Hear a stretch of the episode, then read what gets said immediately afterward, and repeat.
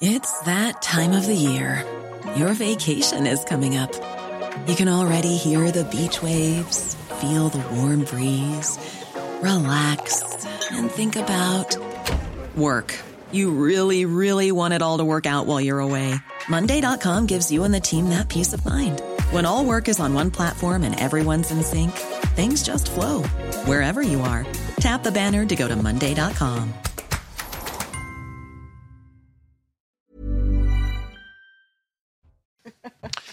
Bonsoir à tous, très heureux de vous retrouver comme chaque soir dans Soir Info. On vous accompagne en direct sur CNews jusqu'à minuit. Au sommaire ce soir, une vidéo qui fait parler en plein dans la contestation contre la réforme des retraites. Après son allocution devant 15 millions de Français, Emmanuel Macron hier soir a partagé quelques minutes avec un groupe de chanteurs en plein Paris, concert improvisé qui a permis un bon coup de publicité à Canto. Canto, c'est une application type karaoké qui permet de retrouver, de chanter des chants euh, traditionnels. Problème, polémique surtout, cette application est proche de l'extrême droite. Le président savait-il avec qui il s'affichait hier soir. Discussion à suivre. Puis on entendra évidemment la, chanson dans un instant. Les manifestations se poursuivent au lendemain de l'allocution du président. Hier, des heures se sont produits à Paris, Bordeaux, Lyon, Nantes ou Rennes.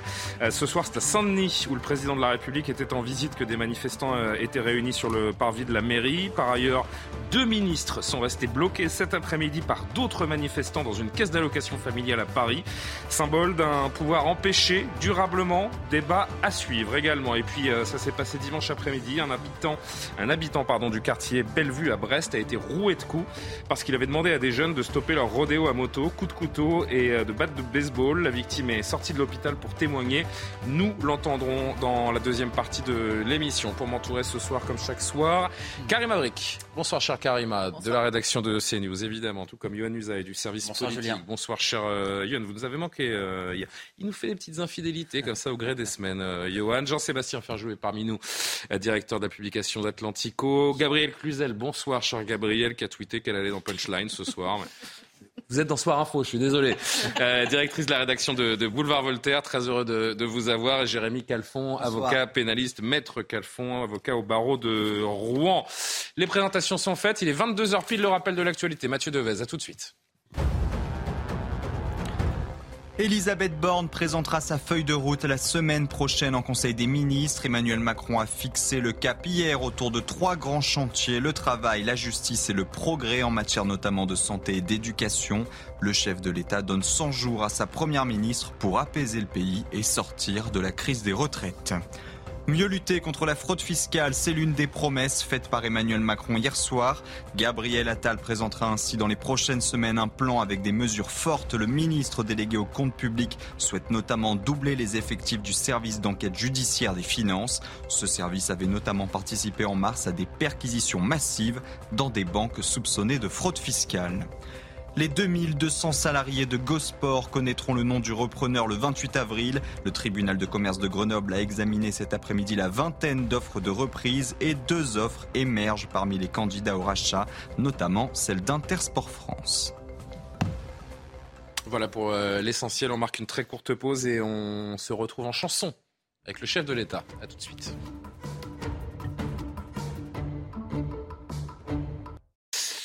De retour sur le plateau de Soir Info avec Gabriel Cluzel, Karim Abric, Yohann Usaï, Jean-Sébastien Ferjou et Jérémy Calfon. On commence avec cette image, cette scène surréaliste, largement commentée euh, ces dernières heures. Ça s'est passé hier soir, peu après la diffusion de l'allocution euh, solennelle. Le chef de l'État s'est arrêté pour euh, échanger avec un groupe de jeunes croisés dans les rues de Paris. La scène filmée, diffusée sur les réseaux sociaux, montre Emmanuel Macron entonnant à leur côté un chant pyrénéen. Regardez, séquence.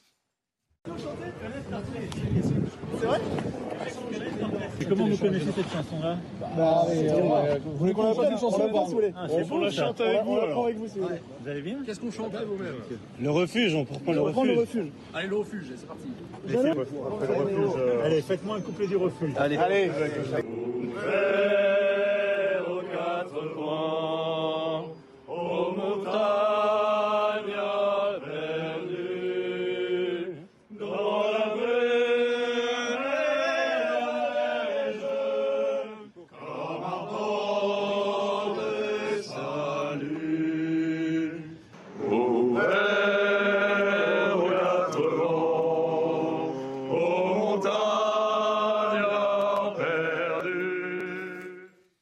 Qu'il fait bon s'endormir au refuge le soir, près du feu qui s'éteint au pays des Isards. Le refuge. La vie est belle, hein, Johan Usaï. Euh, on croyait avoir tout vu. C'était sans compter sur Emmanuel Macron. Séquence hallucinante, euh, alors qu'au même moment, les commentateurs euh, du pays et les manifestants étaient dans les rues après l'allocution solennelle du chef de l'État. Oui, il a tourné la page. Ah oui, il a bien tourné la page, oui. C'est fait. Il a tourné la partition même.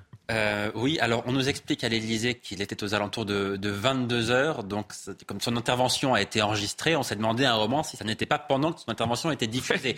non, quand même, ça, n'est pas le cas. Il était un peu plus de, 22 heures. Il était avec Brigitte Macron. Qu'est-ce qui s'est passé? Il y a des jeunes qui l'ont vu et qui l'ont interpellé dans la rue, qui lui ont dit Monsieur le Président, on est là, venez nous voir. Donc, Emmanuel Macron y est allé. Ça, il faut reconnaître que quand on l'interpelle, généralement, il va au contact. Hein.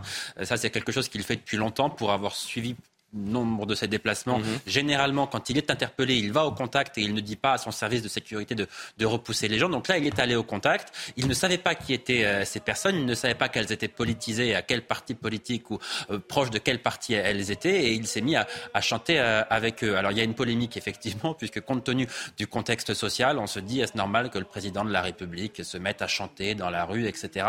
Je vous avoue que moi, je suis pas choqué. Voilà, je vois pas bien où ah est la... Non, non, non, je suis pas plus choqué que ça. en pleine crise de, l'image présidentielle, ça fait pas mauvais genre de voir dans une telle séquence un président de la République pour se donner en Non, mais c'est-à-dire que vous dites non, mais il n'a pas réservé le, le, zénith pour se donner un concert non plus. Non, mais, euh, mais il y a une chorale dans la rue qui l'interpelle. Exactement. Voilà, après, il avait peut-être pas anticipé le fait que maintenant tout est filmé et que ça produit un Mais c'est quelque chose finalement qui est assez spontané. N'importe quoi. Alors, Gabriel. C'est quand même une polémique à deux balles, on va le dire quand même euh, franchement.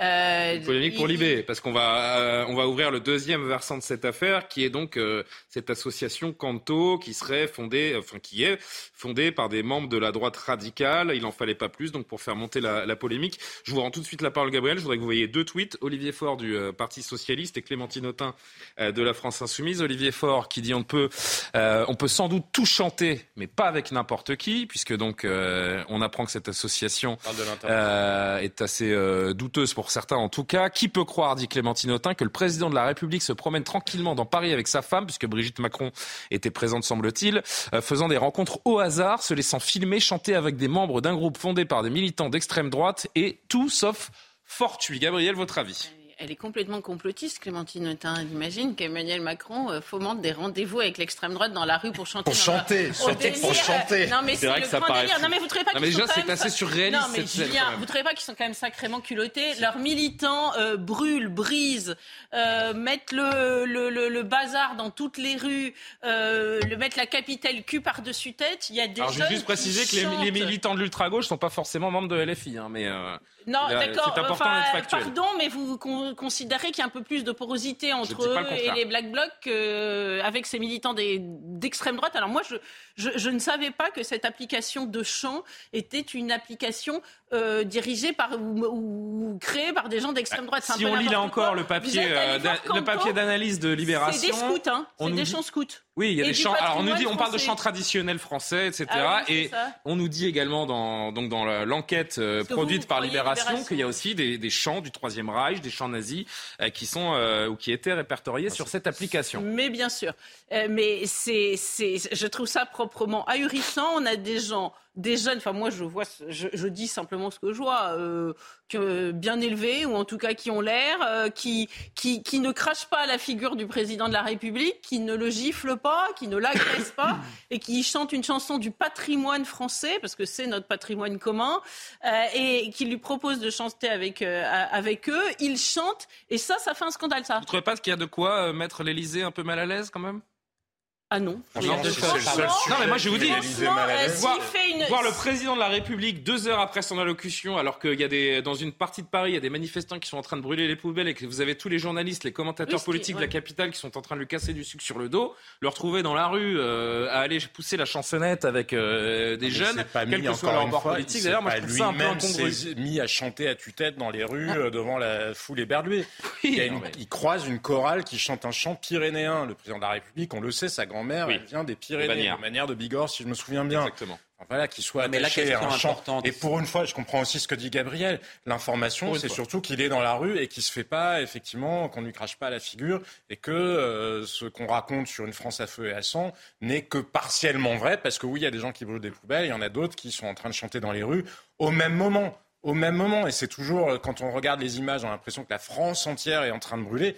Ben non, il y a des tas de rues, ou même l'essentiel des rues de France, où il ne se passe strictement rien et où les gens continuent très vite, parce que je voudrais distribuer la parole. Gabriel. Il y, a quelque chose d'assez antinomique euh, à lui dire bah, il faut qu'il se réconcilie avec les Français, qu'il arrête de les cliver. Il y a des jeunes qui lui proposent de chanter avec lui. Il va leur dire va de rétro Satanas, vous m'avez pas montré votre curriculum vitae. Si ça se trouve, il ne plaît, plaît pas à Libé. Permettez que j'appelle d'abord la rédaction de Libération pour savoir si j'ai le droit de chanter avec vous. Non, mais on, marche quand même un peu sur la tête. Mais euh, bon, moi je, moi je, vous dis, je reste, je reste assez, euh, assez circonspect de voir le président de la République euh, errer dans les rues de Paris comme ça, au soir, un soir comme celui-là. Ça lui arrive souvent? Oui, de chanter dans les rues. Non, de, de, errer dans les rues de Paris comme ça. Se promener. il, va assez régulièrement dîner au restaurant avec son épouse, au théâtre, etc. Donc c'est un, c'est un, homme qui, qui, sort, qui est évidemment escorté par tout le, groupe de sécurité. Il y a de la sécurité d'ailleurs sur l'image. Hein. évidemment, mais c'est, quelqu'un qui n'est pas enfermé en permanence à l'Élysée. C'est quelqu'un qui, qui aime sortir et qui régulièrement sort effectivement euh, le soir. Mais, regardez, je vous rends tout de suite la parole encore une fois. regardez cette photo de sa photographe personnelle, euh, Soisic de la Moissonnière, qui euh, en effet nous montre qu'il est un habitué des balades nocturnes dans la capitale. c'est un cliché ouais, devant les Tuileries. Le 30 mai 2022, la photographe qui avait euh, donc capturé ce, ce, moment Emmanuel Macron euh, seul sur la route avec son téléphone. Ça lui arrive souvent. Et quand, et quand, il est interpellé, il va à la rencontre euh, des Français. S'il ne le faisait pas, je pense que l'opposition lui reprocherait de ne pas le faire. Mais l'opposition, notamment l'opposition de gauche, est quand même en dessous de tout en ce moment. Enfin, sincèrement, ils sont prêts à dire tout et n'importe quoi. C'est devenu, c'est devenu un, un, repère de fake news la gauche en ce moment. Pardon, mais lorsqu'Emmanuel Macron a promulgué la loi, tout le monde a hurlé, il a promulgué la loi en pleine nuit, honte à lui, c'est scandaleux, alors que ça n'était pas du tout le cas. Et il le savait. Ils diffusent volontairement des fake news. Ils savent que ce qu'ils racontent est faux, mais c'est pas grave. Pour faire du buzz, pour essayer de créer un peu plus de haine autour d'Emmanuel Macron, pour essayer de tirer un petit peu. J'entends, mais je, trouve que c'est pas le même sujet. Je trouve que c'est pas le même sujet parce que là, je vous dis, moi, je, le vois chanter devant des téléphones. Il sait pertinemment que l'image va passer partout. Ça donne l'impression. Mais Julien, le tweet d'Olivier situation qu'il est dans son monde parallèle. Mais le tweet d'Olivier Faure où il dit on peut, on peut tout chanter, mais pas avec n'importe qui, c'est complètement idiot. Alors à ce compte-là, il pourrait chanter des chants nazis avec des militants centristes si on suit la logique d'Olivier ouais, Je pense que oui, enfin oui. bah oui, non, mais vous voyez bien c'est absurde. Mais je comprends ce que totalement absurde.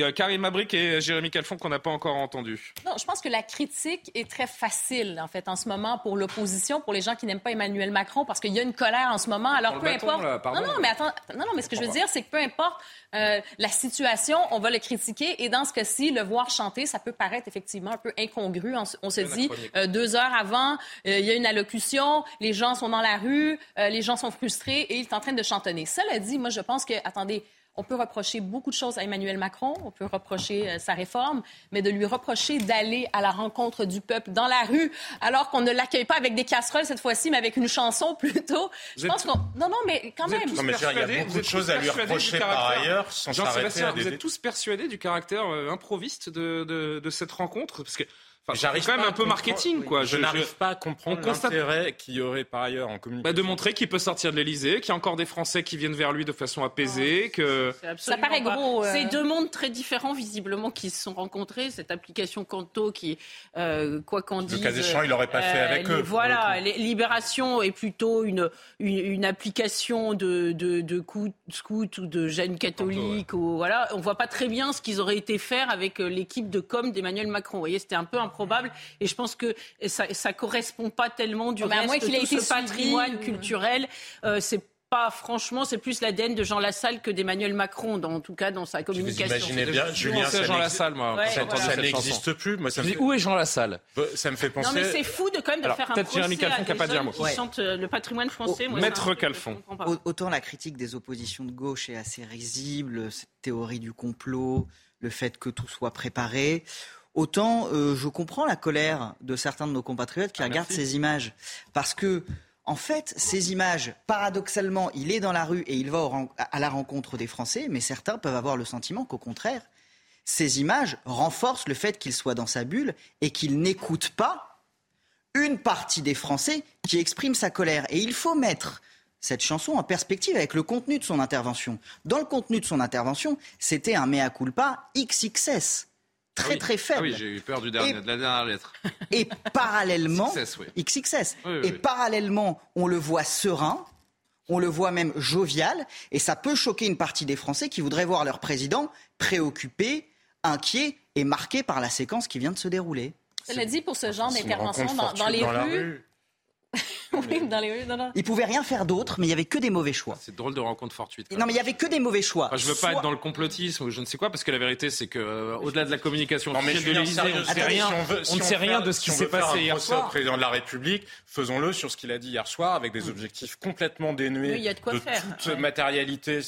comment, y aura-t-il comment les professeurs, euh, comment y aura-t-il à chaque fois qu'un professeur sera absent, comment y aura-t-il des remplaçants, comment l'hôpital sera désengorgé. Enfin, sérieusement, il y a mille choses à reprocher à Emmanuel Macron à l'heure actuelle, mais celle-là, elle est quand même, euh, elle est quand même. Pour, revenir, excusez-moi, mais pour revenir au débat, il y, avait que des mauvais choix pour Emmanuel Macron. Soit il envoyait bananer ces jeunes et il paraissait pour quelqu'un d'autant. Sinon qu'il reste à l'Élysée et qu'il regarde un petit peu ce qu'il dit sur les chaînes info après son allocution. Soit, euh, il, euh, soit il suivait ces jeunes et on a le débat qu'on a aujourd'hui. Mais Emmanuel Macron, évidemment, il passe pas son temps à l'Élysée en train de se flageller en regardant les il infos. Il pas faire un mea Pourquoi aurait-il fait un mea culpa XXL Hier soir Il a promulgué la loi vendredi soir. Et parce qu'il y a 93% des travailleurs de ce pays qui ne veulent pas de sa loi mais on peut pas. Oui, mais enfin, il y a un moment, reconnaissons-lui quand même la capacité à être un minimum cohérent. Il ne va pas promulguer la loi vendredi soir, penser qu'elle est utile, et lundi soir arriver à la télévision en disant j'ai fait tout ça pour rien. Je me rends compte maintenant que vous venez de me le dire que c'était n'importe quoi. Enfin, soyons sérieux 30 secondes. Mmh.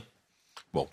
Mais est-ce qu'il peut avoir l'air déconnecté? Oui, je pense qu'au bah yeux d'une partie des Français, il peut avoir l'air déconnecté. Cela dit, si on commence à faire le procès des personnalités qui vont à la rencontre des gens dans la rue, Écoutez, vous ne demandez pas le CV à tout le monde quand vous croisez quelqu'un dans la rue. Ben, quand vous prenez des... Non, mais heureusement. Non, mais tout le monde n'est pas le président de la République. Ben, euh. justement, justement. Ben, qu'est-ce qu'on veut? Est-ce qu'on veut vraiment quelqu'un dans son château d'ivoire qui ne, qui ne sort plus du tout, qui ne va pas à la rencontre de mhm. personne, euh, qui va snobber les gens qu'il croise sur la rue? Il y a ça aussi. Si on, veut, si on veut, sans faire des polémiques d'ailleurs, mais si on veut avoir des sujets de commentaires sur l'intervention d'Emmanuel Macron, sur la feuille de route qu'il donne à Elisabeth Borne, le fait que tout ça paraisse extrêmement peu réaliste et qu'on ne voit pas comment les objectifs qu'il a fixés pourraient être tenus d'une manière ou d'une autre, ça, oui, mais encore une fois, qu'il fasse cette rencontre-là, oui, je comprends bien le choc des images, mais on vit dans cette société-là aussi. Ça peut arriver à tout le monde, précisément. On le un voit, les gens filment un peu tout maintenant. Et je vous dis Ce sont en plus des images qui sont en général sorties de leur contexte. On a un président flâneur, c'est comme ça. Il faut faire avec. Juste un dernier mot. Mitterrand Non, mais je voudrais juste faire un tout petit pas de côté parce que c'est vrai que c'est pas la première fois qu'on euh, l'aperçoit comme ça dans les, dans les rues de Paris, qu'il se permet des moments privés, seul ou avec son épouse.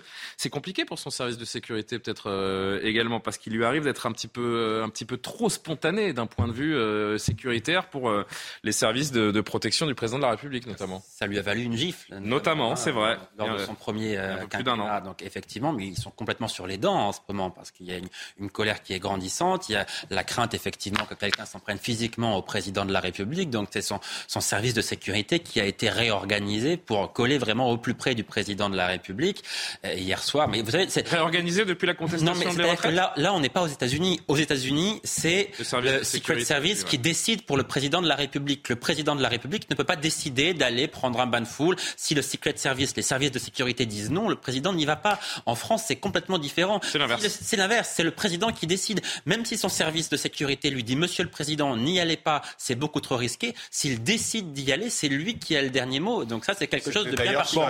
Allez, parenthèse refermée. Justement à pouvoir organiser euh, des sorties euh, sans dépendre des services de sécurité. On va marquer notre dernière pause de la soirée, très vite. Euh, j'espère que le fil sera tiré quand même pour savoir exactement euh, euh, ce qu'on dit les uns et les autres, parce que euh, Canto, c'est une application de chant qui est née il n'y a pas très longtemps, qui essaie de se développer, qui veut réunir les générations, hein, si on en croit ce qu'ils disent, pour autour du chant traditionnel. Là, quand même, ils font l'objet d'un bad buzz gratuit sans ah justification. D'ailleurs, ils ne veulent surtout pas s'exprimer. Hein. Les, les, les, différents confrères à droite à gauche ont essayé, notamment évidemment nos journalistes CNews ont essayé de, de joindre ces, ces, jeunes gens.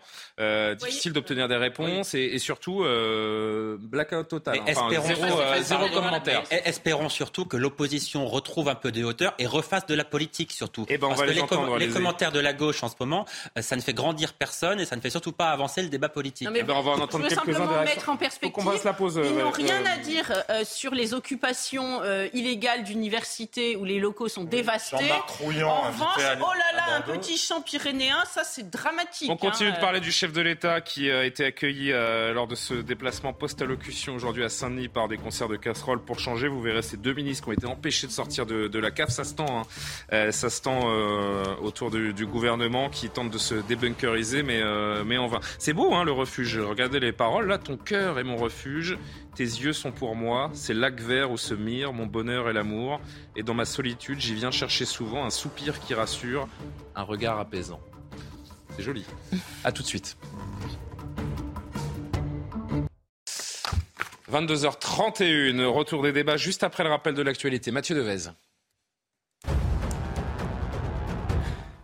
Une nouvelle fusillade a blessé quatre personnes la nuit dernière à Marseille. Les faits se sont produits dans le troisième arrondissement, à quelques mètres seulement du commissariat rue Félix Piat.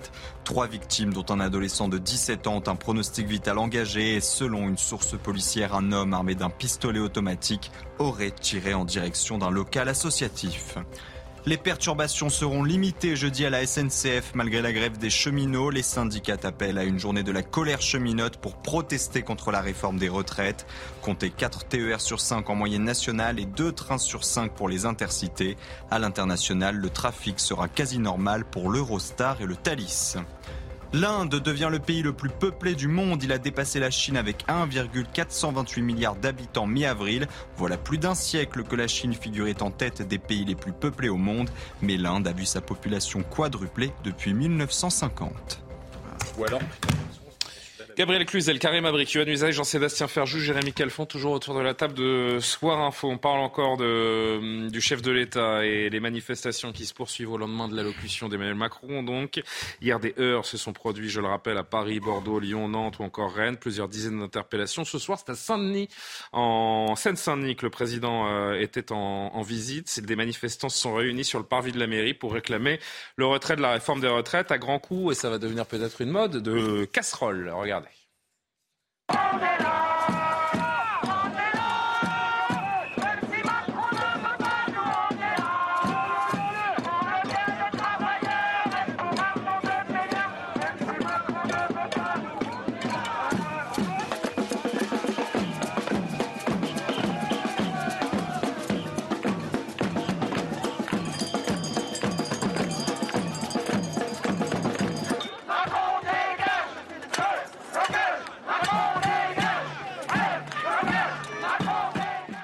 Je voudrais ajouter, une deuxième image qui, fait un lien évident avec cette séquence. Deux ministres, aujourd'hui un petit peu plus tôt, sont restés bloqués euh, cet après-midi exactement par d'autres manifestants dans une caisse d'allocation familiale à Paris. C'est le ministre des Solidarités Jean-Christophe Combe et la ministre déléguée au handicap Geneviève Dariussec. Regardez cette scène également devant la cave du 13e arrondissement de Paris.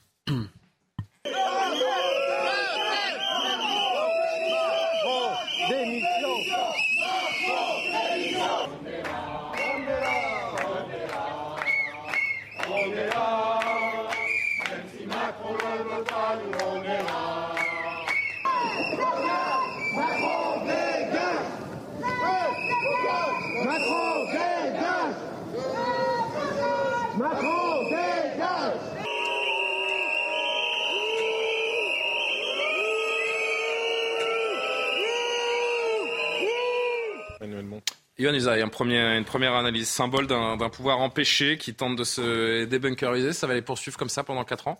Bon, un pouvoir empêché, non, ça n'est quand même pas le cas. N'exagérons pas. Là, Deux ministres, alors autant pour Emmanuel Macron, ça paraît un peu habituel, autant de ces deux ministres qui sont empêchés de sortir de la cave, je trouve oui, mais empêchés, Par, quelques dizaines de personnes, 20, 30 personnes maximum. Donc ça n'est quand même pas non plus quelque chose de massif. Ça me fait penser. Hein, C'est minoritaire, mais ça dure. Et ça peut durer encore. Je, voyais précisément, enfin, en, voyant ces images, ça me faisait penser à François Fillon. Euh, rend l'argent. J'ai suivi toute la campagne de François Fillon. Et pendant six mois, euh, on l'attendait à chacun de ses déplacements avec des casseroles. Mais là aussi, c'était quoi? C'était quelques dizaines de personnes qui, à chaque fois, effectivement, faisaient beaucoup de bruit. Alors, effectivement, on en parle dans les médias. C'est très médiatique. Donc, ça a beaucoup perturbé sa campagne. Là, ça perturbe la communication des ministres et du président de la République. Mais ça ne les empêche pas. La campagne de François Fillon a été perturbée, mais elle a continué. Là, les déplacements des ministres et du président de la République vont se poursuivre. Alors, naturellement, en termes de communication, ça n'est pas bon. Euh, est-ce que ça va durer euh, pendant encore quelques mois? Est-ce que ça va se poursuivre pendant tout le quinquennat? C'est-à-dire qu'on a affaire à des personnes là qui, quand elles se déplacent, qui viennent taper dans des casseroles, empêcher les ministres de sortir de la CAF. Ce, ce sont des personnes manifestement qui sont très déterminées. Donc elles n'ont pas l'intention de s'arrêter demain ni dans quelques semaines manifestement. Mais je crois qu'il faut quand même le relativiser parce que mm. ça concerne encore une fois très peu de monde. On n'est pas sur des manifestations et des mobilisations massives. Gabriel, vous êtes d'accord le... Il ne faut pas surinterpréter ces, images, grossir trop le, le trait. La France reste gouvernée, la France est toujours tenue Disons que les, je pense que les manifestants, c'est un peu comme le courrier des lecteurs pour un journal. C'est-à-dire que euh, tout le monde n'écrit pas au courrier des lecteurs. Il n'y a souvent qu'une poignée de gens qui écrivent. C'est comme les manifestations. Tout le monde ne va pas manifester. Mais derrière, euh, il y a quand même des gens qui, sont, qui soutiennent ceux qui écrivent au courrier des lecteurs ou ceux qui manifestent. Donc c'est souvent le, le, reflet de ce qui se passe à l'arrière, même si euh, euh, tous ne se déplacent pas. Donc il faut quand même voir que si ces petites manifestations, je suis d'accord, c'est vrai qu'elles rassemblent peu de monde, on l'a vu, continuent et se poursuivent, elles peuvent être le reflet. Attention, hein, il y a le premier mec qui arrive, où là les syndicats vont encadrer ce qu'ils appellent un... Une amertume durable. Donc je pense qu'il aurait de tort, enfin ce gouvernement aurait tort de se dire allez c'est bon le, dossier suivant celui-là est bouclé ou en tout cas s'ils le font il faut quand même qu'ils gardent à l'esprit que euh, cette rancœur-là euh, risque de venir se rajouter à d'autres par le passé les rancœurs résignées vous savez ça recuit et c'est pas mmh. forcément très bon pour dans un pays dès l'instant où les, manifestations Jean-Sébastien se font en dehors des, syndicats on se dit euh, que ça peut se généraliser, se, radicaliser, euh, durer, être de plus en plus difficile à maîtriser ou pas? Mais Je ne crois pas. Je pense que plutôt ce qui menace le gouvernement et Emmanuel Macron, c'est si la protestation politique et la, protestation des syndicats et notamment l'intersyndicale se maintiennent. Parce que mécaniquement, un mouvement qui n'a plus de véritable objet, parce qu'une fois que la réforme entre en vigueur, elle entre en vigueur. il y a quand même une écrasante majorité de Français qui, certainement, comme Gabriel le soulignait, garderont une rancœur qui s'ajoute à d'autres, mais qui ne vont pas pour autant descendre dans la rue euh, tous les jours, tout simplement parce qu'ils respectent aussi l'ordre républicain. En revanche, euh, vraisemblablement, il va y avoir le groupe Lyotte, vous savez, ah, même. Alors j'allais venir, vous une une perche. Alors je, vais préciser. Déposer une proposition de loi pour abroger la réforme. C'est une information de nos confrères du, du Parisien. On va la, la vérifier de notre, notre côté d'ici. Euh, d'ici mais c'était déjà dans les Hein, on savait bah, nos confrères du Parisien, en tout cas, nous confirment ce soir donc que les députés du groupe Liberté Indépendant Outre-mer, l'IOT, vont déposer un texte visant à remettre en cause la réforme des retraites pour un examen dans le cadre de leur niche parlementaire le 8 juin prochain. Ça veut dire que la, bataille politique, elle peut être relancée sur la réforme des retraites? Il y a une vraie chance que ça, que ça aboutisse, une, parce qu'il faudra voir, niche comme celle-là. Il y a une majorité alternative? Est-ce que véritablement il y a des gens, à commencer par les Républicains, qui sont prêts à aller jusqu'à effectivement remettre en cause euh, cette réforme, ou est-ce qu'il y ait une autre euh, motion euh, de censure? Il n'y a pas forcément besoin que le gouvernement passe par le 49-3 pour que on puisse décider de voter une motion de défiance contre contre le gouvernement. Après, il y a mais quand, majorité quand on nous dit que le chemin démocratique est terminé, euh, oui et non. Il y a encore des recours ça, je vous dis, Parlement. Je vous dis que la menace pour le gouvernement, à mon sens, elle reste politique parce qu'en l'état, l'intersyndical tient et ils peuvent continuer. Il va y avoir la loi travail de toute façon dans la loi travail, en tout cas apparemment, il semble qu'il y ait une loi travail. Dans la loi travail, il faudra bien qu'il y ait une part de dialogue social et on verra à ce moment-là ce que les syndicats pourraient être amenés à redemander. Et même chose, s'il y a soit le référendum d'initiative partagée qui était validé le 3 mai par le Conseil constitutionnel ou que cette proposition de loi est effectivement déposée, la séquence politique n'est pas close. Maintenant, ça renvoie quand même à une autre question. Il n'y a pas eu de majorité le jour où le gouvernement est passé au 49-3 pour voter contre le gouvernement. Est-ce qu'il y en aura une dans une niche parlementaire du groupe Lyot, dont on voit bien que la logique, c'est que c'est acceptable par tout le monde. C'est pas la France insoumise, c'est pas le Rassemblement national. Le groupe Lyot est central, ça pourrait être accepté par tout le monde. Elle peut faire trembler l'Élysée, cette, euh, cette niche parlementaire de Lyot? Ah, c'est-à-dire que quand euh, vous avez échappé à une motion de censure à, à neuf voix près, euh, oui, enfin, effectivement, toutes les initiatives parlementaires maintenant peuvent basculer dans un sens ou, ou dans l'autre euh, en fonction de l'humeur du pays, parce que les parlementaires, euh, ils rentrent de leur circonscription tous les week-ends et ils votent aussi en fonction de ce que leur disent les électeurs. -dire les députés, les républicains, leur vote concernant la réforme des retraites, ce vote-là, il a été déterminé en parlant aussi avec leurs électeurs, parce que l'ambition, évidemment, c'est quand même d'être réélu en 2027 et, et donc de coller, de coller au au, choix de, vos électeurs. Donc oui, le, gouvernement, de toute façon, maintenant, quelle que soit l'initiative parlementaire et encore plus avec celle-là, a un peu de soucis à se faire. Mais vous dites que le, chemin démocratique est terminé. Non, en tout cas, il ne l'est pas, puisque le 3 mai, c'est important. Hein. Il y a peut-être un référendum qui Peut-être. Pour être validé par le Conseil A priori, c'est pas l'option la plus probable. Non. Mais euh, le chemin, par le, chemin démocratique n'est pas tout à fait. Pour l'exécutif, pour Emmanuel Macron, euh, le chemin parlementaire, lui, est, terminé. Il cherche surtout à passer euh, à autre chose. Il annonce ses fameux 100 jours pour se, pour se relancer. Regardez, tiens, d'ailleurs, petite indiscrétion, ce que disait hier Emmanuel Macron à ses ministres avant cette fameuse allocution, les, les, les fameux off ou les mots dits en Conseil des ministres que l'on peut retrouver ensuite parfois. Il faut être dur avec ceux qui veulent nous crever la paillasse, faire payer l'hypocrisie et les jeux de dupes. Qu'est-ce que ça veut dire? Qu'il a un vocabulaire? C'est vrai qu'il a. Ça veut dire quoi, crever la paillasse? Crever la paillasse. Je... Karima, ça se dit euh, à Montréal? Non. Non. Bah, peut-être dans les Pyrénées. Hein. oui, peut-être. peut-être. il veut dépasser la crise, il veut changer le tempo. C'est ça qu'on, c'est ça qu'on doit comprendre, Gabriel. Euh, oui, de fait, euh, c'est l'impression qu'il a voulu donner hier. Euh, contre-attaquer, passer à autre chose. Il a fait euh, euh, le détail de tout ce qu'il avait réussi ou ce qu'il disait avoir réussi, parce qu'on ne peut pas dire que Notre-Dame soit son œuvre propre, hein, mais j'imagine que vous en avez déjà parlé hier. On en a parlé hier, mais vous pouvez remettre une couche si vous voulez. C'était quand même un petit peu présomptueux d'aller dire ça. Reconstruire la France comme il a reconstruit Notre-Dame, c'est un petit peu le... Non mais cela dit, le, le symbole est intéressant, parce que qu'est-ce qui fonctionne encore dans notre pays? La reconstruction de Notre-Dame. À l'identique. Euh, à l'identique, hein, pas de geste contemporain. Je me souviens. et, c'est vrai que tous ces jeunes euh, qui travaillent sur ce chantier, là aussi, hein, quand, on voit euh, la, France du Grand Soir qui brûle et brise dans les rues, et qu'on voit ces jeunes qui sont vraiment les artisans. Vous savez, les artisans, c'est très humble. Ils s'inscrivent dans la transmission. Ils reproduisent des gestes qu'on leur a appris humblement. vous savez, c'est l'expression, c'est Victor Hugo qui parlait d'un prodige dans gigantesque et, de, et de délicat, je crois, pour, euh, pour parler de la cathédrale de Strasbourg. C'est exactement ça pour Notre-Dame. Bah, cette France-là, elle est belle, c'est encore ce qui nous reste. Mais on ne peut pas dire que Emmanuel Macron la mette beaucoup en valeur et que ce soit. Enfin, pour Notre-Dame, oui, peut-être, mais de façon générale, c'est quand même pas l'esprit de son quinquennat, cette France-là. Faire payer euh, l'hypocrisie et les jeux de dupes, je trouve que c'est un peu, euh, c'est un peu belliqueux. Hein. Politiquement, il y a bien des gens qui ont été euh, sur une posture un peu. Euh, regardez les Républicains. Enfin, les Républicains, ils ont quand même négocié, topé, euh, en tout cas les dirigeants du parti, ils ont négocié avec Elisabeth Borne. Et puis à l'arrivée, les Républicains n'ont pas tous voté. Donc oui, ils constatent qu'il y a une part d'hypocrisie. Et il y a aussi une autre hypocrisie. Tout simplement, est-ce que tous ces gens-là veulent véritablement une dissolution? Ils veulent renverser Emmanuel Macron, en tout cas ils considèrent qu'il serait illégitime, mais souhaitent-ils véritablement une dissolution et sont-ils capables de créer, de construire eux une majorité alternative? L'hypocrisie, elle est là. Il y a une majorité de rejet, une majorité de rejet, ça n'est pas une majorité de projet. Même au niveau de l'intersyndical, le projet de réforme que la CFDT a en tête, parce que n'en déplaise à Emmanuel Macron, les syndicats ont une vision de ce qui pourrait être une réforme des retraites, mais ça n'est qui ont snobé le, le, président aujourd'hui. Ça n'est pas le même que celui de la, que de, de, la CGT. Et donc oui, il y a une part d'hypocrisie quand même. Les syndicats qui ont refusé de rencontrer Emmanuel Macron, qui les avait euh, invités euh, ce matin, le chef de l'État qui a rencontré le, le, patronat, le MEDEF, la CPME notamment. Euh, regardez ce que leur disait ce matin Emmanuel Macron. Mon souhait, c'est qu'on puisse enclencher la discussion aujourd'hui.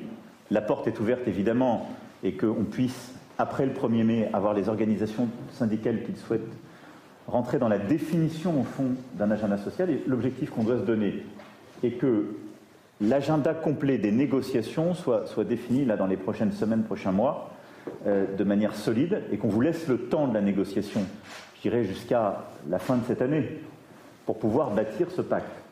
Si vous êtes prêts, organisation syndicale, organisation patronale, à aller plus vite, nous, nous sommes totalement à disposition. Mais je veux dire, je ne veux pas donner le sentiment de brusquer euh, ce qu'on ouvre à la négociation.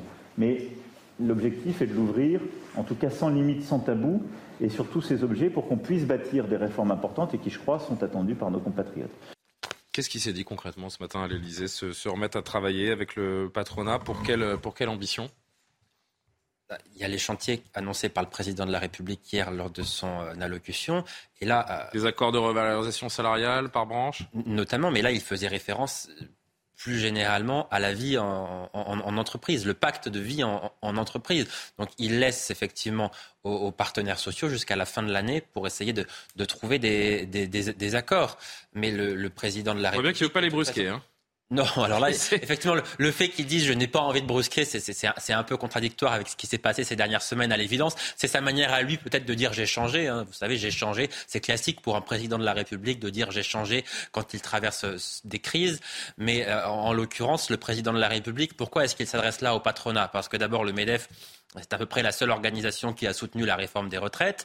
Qui accepte de venir à l'Élysée Comme il n'a pas, comme il n'a pas de, majorité à l'Assemblée nationale, comme il a euh, les syndicats et notamment la CFDT contre lui, euh, il a quand même besoin de quelques partenaires. C'est fort quand même hein, d'avoir réussi à mettre la CFDT contre lui. Parce que il a quand même besoin de quelques partenaires pour avancer. Quand vous ne pouvez pas avancer à l'Assemblée nationale, quand vous ne pouvez pas avancer avec euh, les syndicats, vous avez besoin d'essayer de trouver un minimum d'alliés quand même. Donc il, a, il essaie de le faire avec le, patronat. Là, ça va pas être tellement difficile. Maintenant, son objectif, c'est de faire revenir dans son giron la CFDT. C'est ça l'ambition d'Emmanuel Macron. Pour conclure, écoutons justement les patrons du MEDEF et de la CPME sur le, les syndicats qui manquaient à l'appel de de ce rendez-vous aujourd'hui la chaise vide, je pense que ce n'est pas une politique de long terme. J'espère qu'on pourra, dans le courant du mois de mai, refaire des réunions. En tout cas, nous, notre intention, MEDEF, c'est d'aller au contact des organisations syndicales. Bien évidemment, nous sommes partisans pour se remettre rapidement autour de la table avec les partenaires sociaux. Nous sommes preneurs, nous, de la, de la plus grande largesse possible, de la plus grande marge de négociation possible entre partenaires sociaux. Dernier commentaire, Jean-Sébastien. Bah, moi, je vois pas bien en quoi la loi a vocation à se substituer justement à ce qui doit se négocier entre partenaires sociaux. Enfin, le travail. parce qu'il n'a pas la main, Emmanuel Macron. On peut euh. voter toutes les lois qu'on veut. Déjà, essayons de faire appliquer les lois euh, qui existent. Hein. C'est pas comme si le code du travail euh, n'augmentait pas déjà d'une centaine de pages chaque année. Donc, arrêtons de vouloir voter des lois sur tout et sur rien, parce que ce qui est vicieux dans ce raisonnement-là, c'est que la loi, tout ce qui n'est pas interdit, par définition, est permis. Mais il peut y avoir des comportements de management qui ne sont pas interdits par la loi et qui, pour autant, sont profondément toxiques. Donc qu'ils fassent un peu confiance aux partenaires sociaux. On a besoin justement de retrouver du souffle et arrêtons de voter des lois surtout. Enfin, il y a un moment, surtout de la part de l'État, de la part de l'État qui est quand même le pire employeur qui existe. L'État, quand vous voyez le nombre de CDD qui peuvent faire enchaîner à des agents de collectivités territoriales, etc., même si l'employeur, en l'occurrence, c'est la collectivité territoriale, quand vous voyez les suicides, quand vous voyez les difficultés de recrutement, sérieusement, qu'Emmanuel Macron se mette en surplomb au-dessus des patrons en disant, bah, allez, les gars, euh, je vais vous apprendre la vie, bah, on commence déjà par manager l'État. On a envie de lui répondre et manager les agents de l'État parce qu'il y a un vrai sujet, euh, pour le coup, de souffrance au travail très clairement établi dans la fonction publique. Ça va mieux? Oui, bah, ça va mieux. Bah, Il l'a dit, c'est sorti. Ça fait du bien. Euh, il a très peu parlé. Il n'a pas du tout parlé de pouvoir d'achat hier, euh, Emmanuel Macron, alors que chacun le sait, c'est la priorité des priorités pour les Français. En revanche, il a été question de fraude sociale, de fraude fiscale, un, un vieil épouvantail qui a refait surface au lendemain de cette allocution d'Emmanuel Macron, qui s'est donc donné 100 jours pour relancer son quinquennat. Le ministre de l'économie, Bruno Le Maire, a dénoncé ce matin la fraude aux prestations sociales pour illustrer la promesse du président de faire des annonces fortes, de faire des annonces fortes euh, contre la délinquance, les fraudes sociales et fiscales. Regardez ce, ce sujet pour vous en dire plus et on en débat. Accélérer la lutte contre la fraude fiscale et sociale, c'est le cap annoncé par l'exécutif. Un plan d'action doit être annoncé dans les prochaines semaines par le gouvernement, mais le ministre délégué au compte public, Gabriel Attal, avance déjà quelques mesures chez nos confrères de France Inter. Je souhaite doubler les effectifs du service d'enquête judiciaire des finances, euh, qui a notamment réalisé une perquisition importante il y a quelques jours, qui a été beaucoup euh, commentée par la presse sur euh, des banques. Je souhaite renforcer les moyens, mais il y aura d'autres mesures fortes que j'annoncerai dans les prochaines semaines. Le gouvernement veut également supprimer les versements des allocations sur des comptes à l'étranger et souhaite travailler avec des compagnies aériennes pour traquer les personnes bénéficiant d'allocations et qui vivent plus souvent à l'étranger qu'en France. Une mesure nécessaire selon le ministre de l'économie Bruno Le Maire. Nos compatriotes en ont ras-le-bol de la fraude. Ils en ont ras-le-bol de voir des personnes qui peuvent toucher des aides qu'ils payent eux-mêmes. Le contribuable n'a aucune envie de voir que des personnes peuvent en bénéficier, leur renvoyer au Maghreb ou ailleurs, alors qu'ils n'y ont pas le droit. Ce n'est pas fait pour ça le modèle social. La lutte contre la fraude fiscale et sociale a enregistré des chiffres records en 2022 selon le ministère du Budget, qui affirme être plus efficace que jamais. Gabriel Attal qui annonce donc que les effectifs euh, du service d'enquête judiciaire des finances vont doubler, mais celui qui fait le plus parler, c'est bien Bruno Le Maire à, cause de cette euh, phrase. Écoutez-la, vous l'avez lu, vous l'entendez maintenant. Nos compatriotes légitimement en ont ras-le-bol de la fraude. Ils en ont ras-le-bol de voir des personnes qui peuvent toucher des aides qu'ils payent eux-mêmes. C'est le contribuable qui le paye, c'est l'entrepreneur, c'est le salarié qui paye ces aides. C'est pas mon argent c'est l'argent du contribuable. Il n'a aucune envie de voir que des personnes peuvent en bénéficier, le renvoyer au Maghreb ou ailleurs, alors qu'ils n'y ont pas droit. Ce n'est pas fait pour ça le modèle social. Le modèle social est fait pour protéger les plus modestes, pour protéger contre les accidents de la vie tous nos compatriotes. Certainement pas pour envoyer de l'argent de manière illégale à l'étranger. Alors ça fait beaucoup jaser et beaucoup parler, notamment euh, à gauche, cette phrase de Bruno Le Maire. Chers compatriotes musulmans ou originaires comme moi du Maghreb, préparez-vous, nous dit euh, Jean-Luc Mélenchon, pour faire euh, diversion. Le gouvernement annonce par la voix de Bruno Le Maire une nouvelle campagne pour vous montrer du doigt sans froid. Euh, au Parti socialiste, Olivier Faure est euh, également dans, dans, cet esprit, mobiliser des préjugés racistes pour éviter de rappeler que la fraude sociale est essentiellement le fait des employeurs et la fraude fiscale est sans commune mesure. L'extrême droite remplit dangereusement le vide gouvernemental. Thomas Porte, c'est court et c'est très explicite, de député LFI. Jean-Marie Le Pen est bien vivant à vomir. Cette sortie de Bruno Le Maire était-elle euh, calculée? Est-ce qu'il faut parler d'un dérapage qui veut commencer? Euh, Gabriel? Oui, Maître Calfon? Non, je vois, vois pas pourquoi il faudrait parler d'un dérapage. Ce qui, est quand même assez. Parce qu'il euh, stigmatise l'argent qui part au Maghreb. ce qui est quand même assez. Pour la gauche. Ce qui est quand même assez agaçant dans les. Non mais ce qui est quand même assez agaçant. Je suis désolé dans les réactions qu'on vient de lire, c'est qu'on met en concurrence un certain nombre de fraudes. Ah bah non, faut pas se concentrer sur la fraude sociale, faut se concentrer sur la fraude fiscale. Et quand on se concentre sur la fraude sociale, il faudrait se concentrer sur la fraude sociale des URSAF. Comme s'il y avait une. Mais c'est le en même temps. Non, mais comme s'il y avait une bonne fraude et une mauvaise fraude. Il faut lutter de façon égale contre toutes les fraudes. Et ce qu'a dit Bruno Le Maire, c'est il y a une fraude au Maghreb et ailleurs, et ailleurs, il faut lutter contre la fraude. Je vois pas aujourd'hui qui peut dire. Il sait très bien. Non, mais la vérité, c'est que vous connaissez la politique. Vous savez très bien l'onde de choc que ça peut provoquer.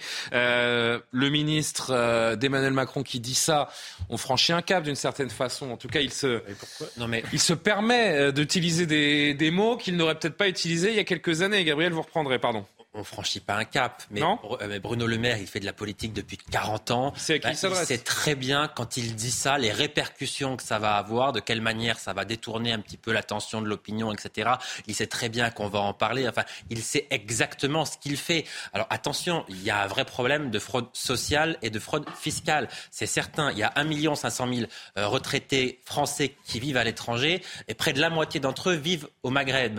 On estime que la fraude, c'est de l'ordre de 15 15 à 20 ça fait quand même entre 1,5 milliard et 2 milliards d'euros de fraude rien qu'avec les retraites. Donc il y a un vrai sujet. il faut en euh, parler. Oui, j'entends bien, mais regardez, j'ai vu que la fraude sociale en France s'est estimée entre 15 et 20 milliards d'euros. Plus que ça même. la fraude sociale. la fraude fiscale, c'est 30 à 40 milliards. Euh, donc on est à 15 à 20 milliards sur la fraude sociale. Je vais rappeler que le déficit budgétaire annuel est à 165 milliards d'euros. La dette est à 3 000 milliards d'euros. C'est important de lutter, euh, bien sûr, mais l'État un peu tendu le bâton pour se faire battre, parce que je rappelle que la répartition sociale et les aides sociales en France, elles sont déterminées par l'État euh, aussi. Hein. Non, d'accord, mais la fraude, il faut lutter contre. C'est quand même plusieurs dizaines de milliards d'euros chaque année. La priorité, c'est autre chose. Ah bah oui, ça doit être une priorité. Pardon, mais dans, le contexte actuel, lutter contre la fraude, évidemment que c'est une priorité. Et c'est très bien les annonces qui sont faites, il n'y a aucun problème. Mais seulement le faire en ce moment. Enfin, moi, quand j'entends Bruno Le Maire, pardon, mais ça sonne faux ça sonne faux. J'ai l'impression que c'est une fausse colère. Il y a de la mise en scène dans ce qu'il dit ce matin. S'il l'avait fait dans deux mois, dans trois mois, ça aurait sans doute été différent. On compris. oui, mais le faire là. Les deux ministres étaient dans les dans deux matinales différentes. Bruno Le Maire d'un côté, Attal de l'autre. L'un parle fraude fiscale, l'autre fraude sociale. Il est, Évidemment que c'est réglé comme du papier à musique. Il est, à Bercy depuis six ans. Il y a eu des avancées en matière de fraude. C'est vrai que l'État a récupéré beaucoup plus d'argent qu'avant. Mais néanmoins, cette colère qui intervient comme ça, là, quelques jours après la promulgation de la réforme des retraites, euh, une colère, vraiment l'utilisation de ce mot, le Maghreb. Voilà, ça sonne faux. Qu'est-ce que vous voulez que je vous dise? Quel est le but de, la manœuvre? Je fais le petit tour, je reviens vers vous, Maître Calfon. Le but de la manœuvre, c'est quoi? Faire un appel du pied au RN sur la fraude sociale, un appel du pied à la gauche sur la fraude fiscale. Tout le monde est content, c'est dû en même temps. Non, mais Gabriel Attal, a parlé des, classes moyennes. Donc, euh, et je, trouve que c'est intéressant parce qu'il a compris que euh, l'électorat du RN, mais pas seulement, euh, euh étaient des gens qui travaillaient euh, et qui avaient l'impression de se faire taper sur la tête toute la journée, qui eux cotisaient et finalement pour euh, voir des cotisations redistribuées à euh, une population qui elle ne travaillait pas forcément, voire fraudait et ou, ou peut-être même que ces montants allaient se retrouver à l'étranger et que ça les rendait fous furieux. Une partie de ceux qui ont manifesté contre les retraites sont des gens qui disaient moi je travaille, je, je paie mes cotisations, eh bien, pour entretenir tout ce monde-là qui ne travaille pas, qui n'est peut-être même pas français, qui n'est pas déterminé, qui fraude peut-être, eh bien, on me demande de travailler deux ans de plus. Il sait très bien, euh, il sait très bien ce gouvernement que ça fait partie de la colère des Français. Et soit il y répond. Euh, mais c'est vrai que pour le moment, on est plutôt de l'ordre du clin d'œil politique. Quand il parle du Maghreb, ça vous étonne de sa part ou pas? Quoi donc? Quand il stigmatise bah, comme ça, qu'il parle de, cet argent envoyé au Maghreb. Tout, euh, vous savez ce que c'est les stigmates C'est les, les, clous dans les mains du Alors, Christ. Alors quand il cible, quand il cible ceux qui enverraient de l'argent, il ose dire des choses particulièrement au Maghreb. Est-ce bah, que ça doit nous choquer ou pas? Est-ce que ça vous étonne de sa part C'est le cas sur les retraites. Ça m'étonne de sa part parce que c'est vrai qu'il a plutôt euh, l'habitude de prendre des circonlocutions. Mais l'histoire des retraités centenaires, ces fameux retraités euh, centenaires d'Algérie par exemple, c'est pas lui, c'est pas lui qui les a qui, l'a sorti cette affaire-là. C'est la Cour des comptes. Euh, euh, le, juge Charles Prats en a parlé largement de ces affaires-là. Il s'est fait taper sur la tête d'ailleurs lui aussi. Donc c'est c'est un éléphant au milieu du salon et il a osé en parler. C'est grave, bah oui apparemment parce que la gauche ne veut pas qu'il en parle. Oui, quand même. Vous dites qu'habituellement il n'est pas dans ce ton-là, il ne dit pas ce genre de choses. Donc manifestement c'est calculé aussi. Moi je veux bien qu'on parle ah des problèmes, qu'on le dise. Il est commandé. Hein. Non, mais je pense que si on veut régler les problèmes, il faut être capable de les nommer. J'en suis. Mais quand vous balancez une formule comme ça dans un contexte, moi, je pense qu'il veut recanaliser une partie de la colère des Français sur la réforme des retraites et la canaliser sur le fait de la fraude fiscale en disant, bon, ben, ils, sont, ils sont en colère en ce moment, mais on va détourner le sens de cette colère. Alors moi, je trouve que c'est un peu facile. Alors vous voulez parler de ce sujet-là, c'est une réalité parfaite. Arriver avec des estimations, des chiffres et quoi que ce soit et pas balancer tout simplement. Euh, mais en même temps, tout ça est calculé. Ils doivent tenir à peu près jusqu'à la mi-mai, disons jusqu'au 2-3 mai, on va dire jusqu'au 5 mai. Ils ont une période à remplir et ben c'est ce qu'ils font. Encore un ou deux. Pourquoi est-ce que d'ailleurs euh, Bruno Le Maire, Johan, euh, lie le, le Maghreb à la fraude sociale, précisément? Parce que précisément, il y a un vrai sujet il y a une, étude effectivement très sérieuse de la Cour des comptes qui, montre que je dis, la, moitié, près de la moitié des, retraités français qui vivent à l'étranger vivent au, Maghreb, à peu près disons entre 700 et, 800 000 retraités français qui sont au, Maghreb, et on estime que la fraude est de l'ordre de 15 à 20, 20, Donc ça représente effectivement, ça peut aller jusqu'à 2 milliards d'euros de fraude annuelle. Il y a beaucoup de, centenaires, il y a beaucoup de centenaires au, Maghreb. En fait, c'est pas la plus grosse fraude, mais c'est celle qui irrite le, le oui, c'est qui est. Évidemment, c'est pas négligeable. C'est pas ce que je dis. On parle de. C'est pas la plus grosse. Quand je donnais le, quand je donnais le déficit budgétaire et la, et la dette de l'État, on est quand même. Euh, dans d'autres sphères. Euh, en, fait, il y, y, a un certain nombre de, de, familles qui ne déclarent pas la mort d'un proche, généralement de, de, de, leur époux, qui devient donc centenaire pour l'administration française et qui continue à percevoir sa retraite. Donc c'est généralement l'épouse ou la famille qui continue à percevoir cette, cette, retraite. Et il y a un nombre de centenaires qui est absolument incroyable. C'est ce que dit la Cour des comptes. Donc il y a une fraude qui est une fraude manifeste. Voilà. Et le simple fait de demander que l'argent de gens qui sont résidents français soit versé sur des comptes français est déjà compliqué. Parce que je trouve que le reproche qu'on peut faire à Bruno Le Maire, c'est pas que ce soit raciste ce qu'il dit, parce que pour le coup, c'est l'inverse qui est raciste. C'est euh, tous ces gens de gauche qui disent on ne pourrait rien dire sur euh, la fraude qui aurait lieu au Maghreb parce que ça serait raciste. Ben non, ça c'est traiter les gens comme des mineurs, c'est faire semblant de ne pas voir. Alors personne, Bruno Le Maire n'a jamais dit que tous les Maghrébins, parce qu'ils seraient maghrébins ou parce qu'ils seraient français d'origine maghrébine, seraient des fraudeurs. Personne ne pense ça une seule seconde.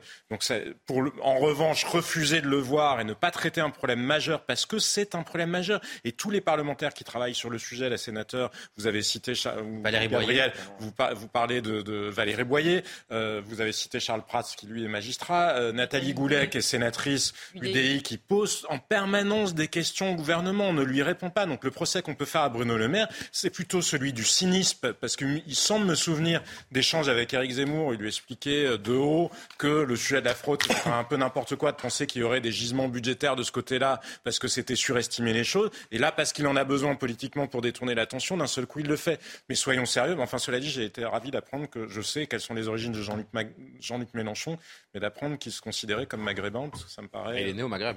Les pieds noirs. Oui, oui euh, enfin, je suis pas certain. Bon, bref. non, simplement. C'est une autre considération. Très vite. Non, mais on, va bien. Oui, mais quand même, en termes de tartufferie et Oui, je, vois ce que vous voulez dire. non, simplement pour, être complet, le gouvernement avait déjà pris une disposition et à partir du 1er juillet, euh, l'argent des retraites en direction du Maghreb ne pourra être versé que sur des comptes certifiés pour essayer de vérifier. Il, a fallu il est 23h pile. Des années pour arriver. Il est 23h pile. Dans un instant, dans un instant, restez avec nous parce que vous allez entendre le témoignage euh, poignant, édifiant surtout et euh, assez surréaliste de, de cet homme roué de coups et poignardé sous prétexte qu'il a demandé à des gamins d'arrêter de faire des rodéos euh, à moto au pied de son immeuble. D'abord le JT, l'actualité est résumée en quelques secondes par Mathieu Devez.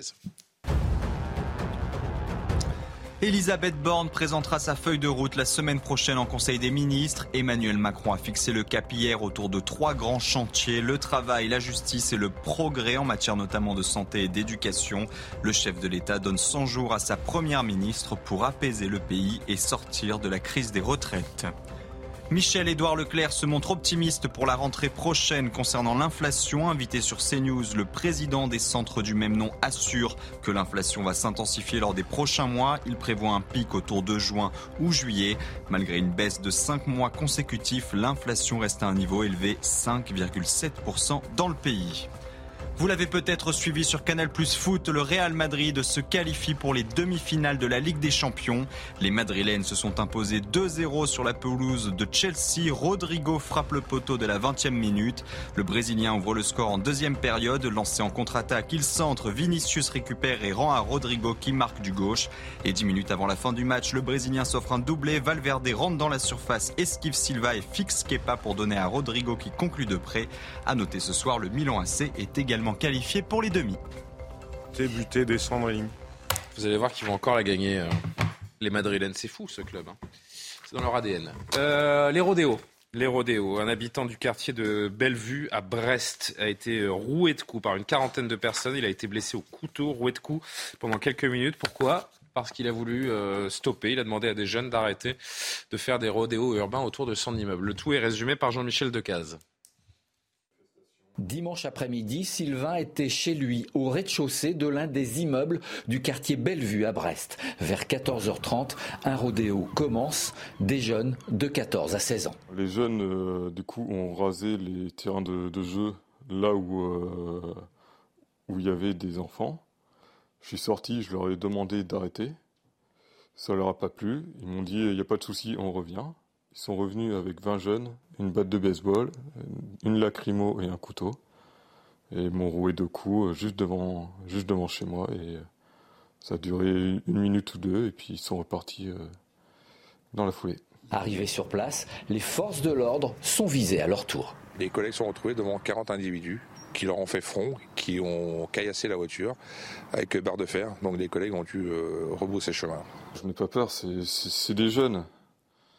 Faut, pas avoir peur de, ces gens-là. Depuis quelque temps, les rodéos se reproduisent entre deux et quatre fois par semaine entre les tours de Bellevue. Dans un autre quartier brestois, quelques heures plus tard, six coups de feu ont éclaté lors d'un autre rodéo. Il faut noter évidemment le courage de ce, de ce monsieur qui est, qui, est, militaire, je crois. Hein. Il était euh, ce matin, euh, d'ailleurs, de nouveau en direct euh, sur nos antennes chez, Pascal Pro. Je voudrais qu'on entende encore un, extrait de, de, ce qu'il nous dit. il ne faut pas avoir peur de ces jeunes. Écoutez-le. Il ne faut pas avoir peur de, de ces jeunes. Pour eux, c'est leur quartier, c'est leur loi et il faut, faut pas, faut pas se laisser faire surtout à l'heure actuelle, euh, si on se laisse faire, on se fait marcher dessus et c'est pas mon c'est pas dans mon optique et c'est pas ma vision des choses. Maître, Maître Calfon, euh, c'est un sujet que vous, vous connaissez. Euh, alors on l'entend et je, je, le rappelle, c'est vrai qu'il est, il est très courageux ce monsieur, il dit qu'il ne faut pas avoir peur. Bon, si c'est pour finir avec des coups de couteau... Bah oui. Il a eu raison. Qu'est-ce que je dise? Alors, légalement, tout citoyen peut mettre fin à une infraction et en interpeller l'auteur.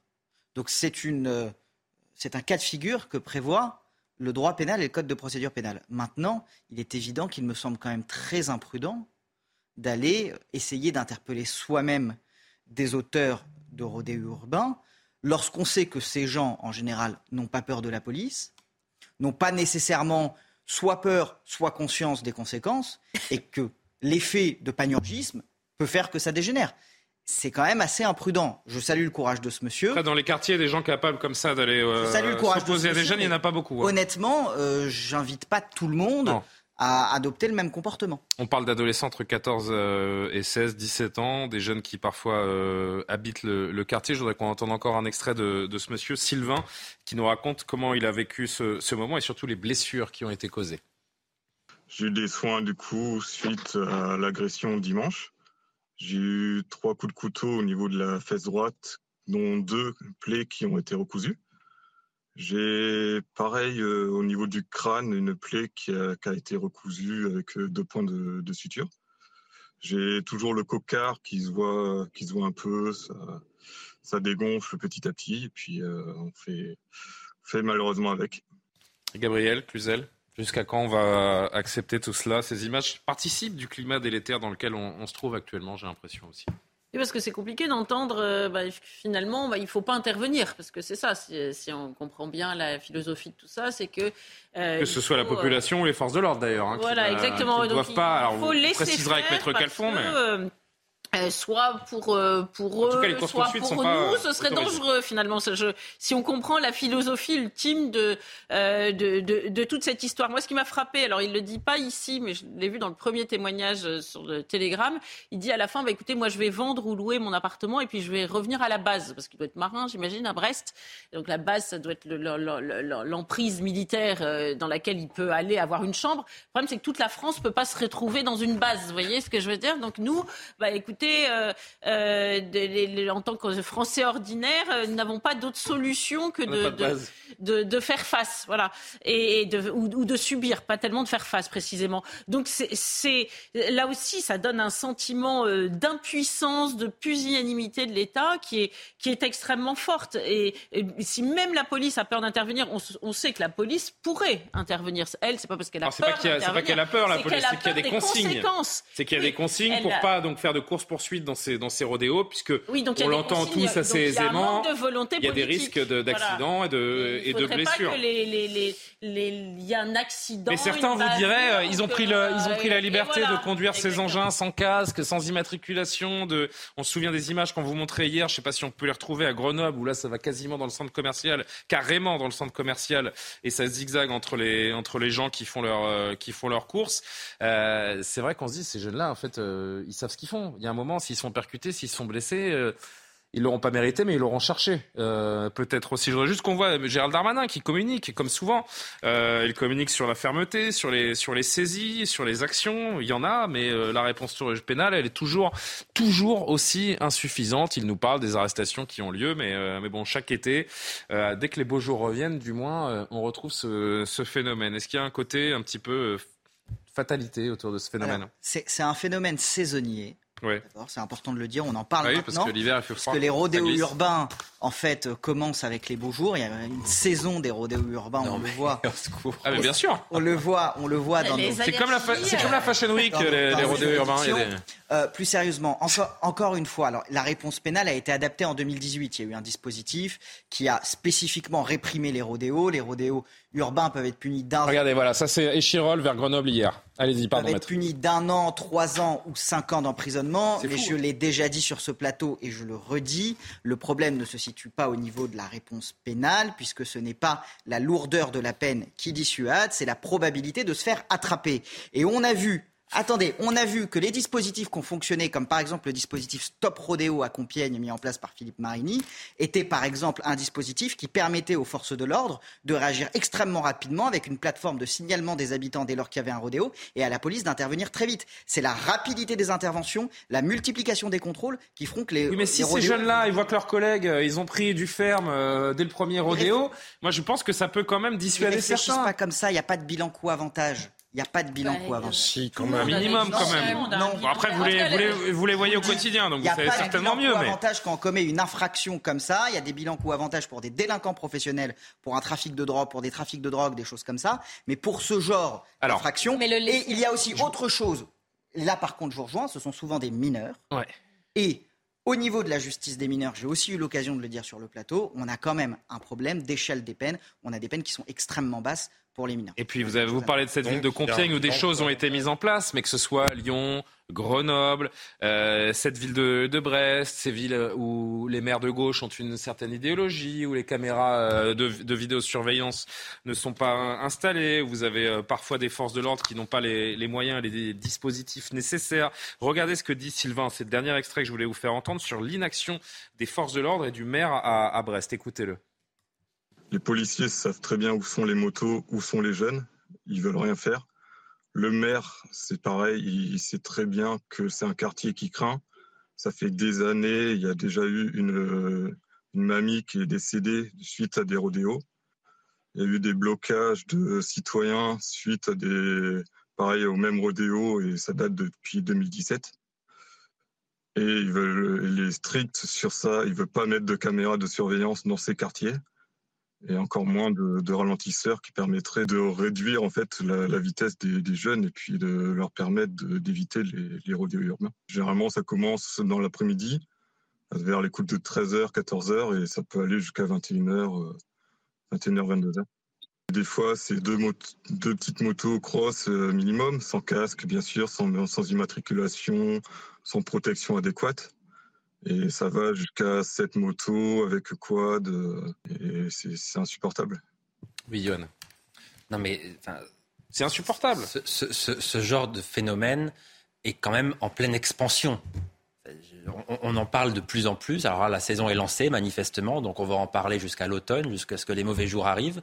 Euh, on voit que ça progresse dans, dans toutes les villes, dans les centres-villes. Enfin, là, j'ai l'impression qu'on a encore franchi un cap parce qu'un rodéo dans un centre commercial, moi, j'en avais jamais entendu parler jusqu'à présent. Enfin, là, C'était pour un clip de rap apparemment. Là, on, là, on a franchi un, seuil. Est-ce que vous imaginez s'il y a une personne âgée ou un, enfant qui traverse, là, vous, vous, le tuez sur le coup. Donc c'est quasiment un miracle qu'il n'y ait pas eu de victime en, en réalité. Donc ils sont en train de jouer véritablement avec, avec la vie des personnes qui se trouvent autour de, de, de, leur, de leur rodéo. Donc c'est gravissime. Et comme ça arrive de plus en plus souvent, ça me conduit à dire que manifestement, la réponse pénale, ou en tout cas la réponse apportée par l'État, n'est pas à la hauteur. Parce que si la réponse était à la hauteur, ce genre de phénomène ne serait pas en pleine expansion, mais serait en forte régression. Donc le simple fait que ça progresse montre bien que l'État n'apporte pas la bonne réponse. Donc quand on n'apporte pas la bonne réponse, eh bien, a priori, la logique, c'est de changer de réponse. Donc il faut peut-être changer de politique de ce point de vue-là. Et, simplement pour euh, rebondir sur ce que vous disiez, maître, vous disiez, euh, ce ne sont pas des délinquants professionnels.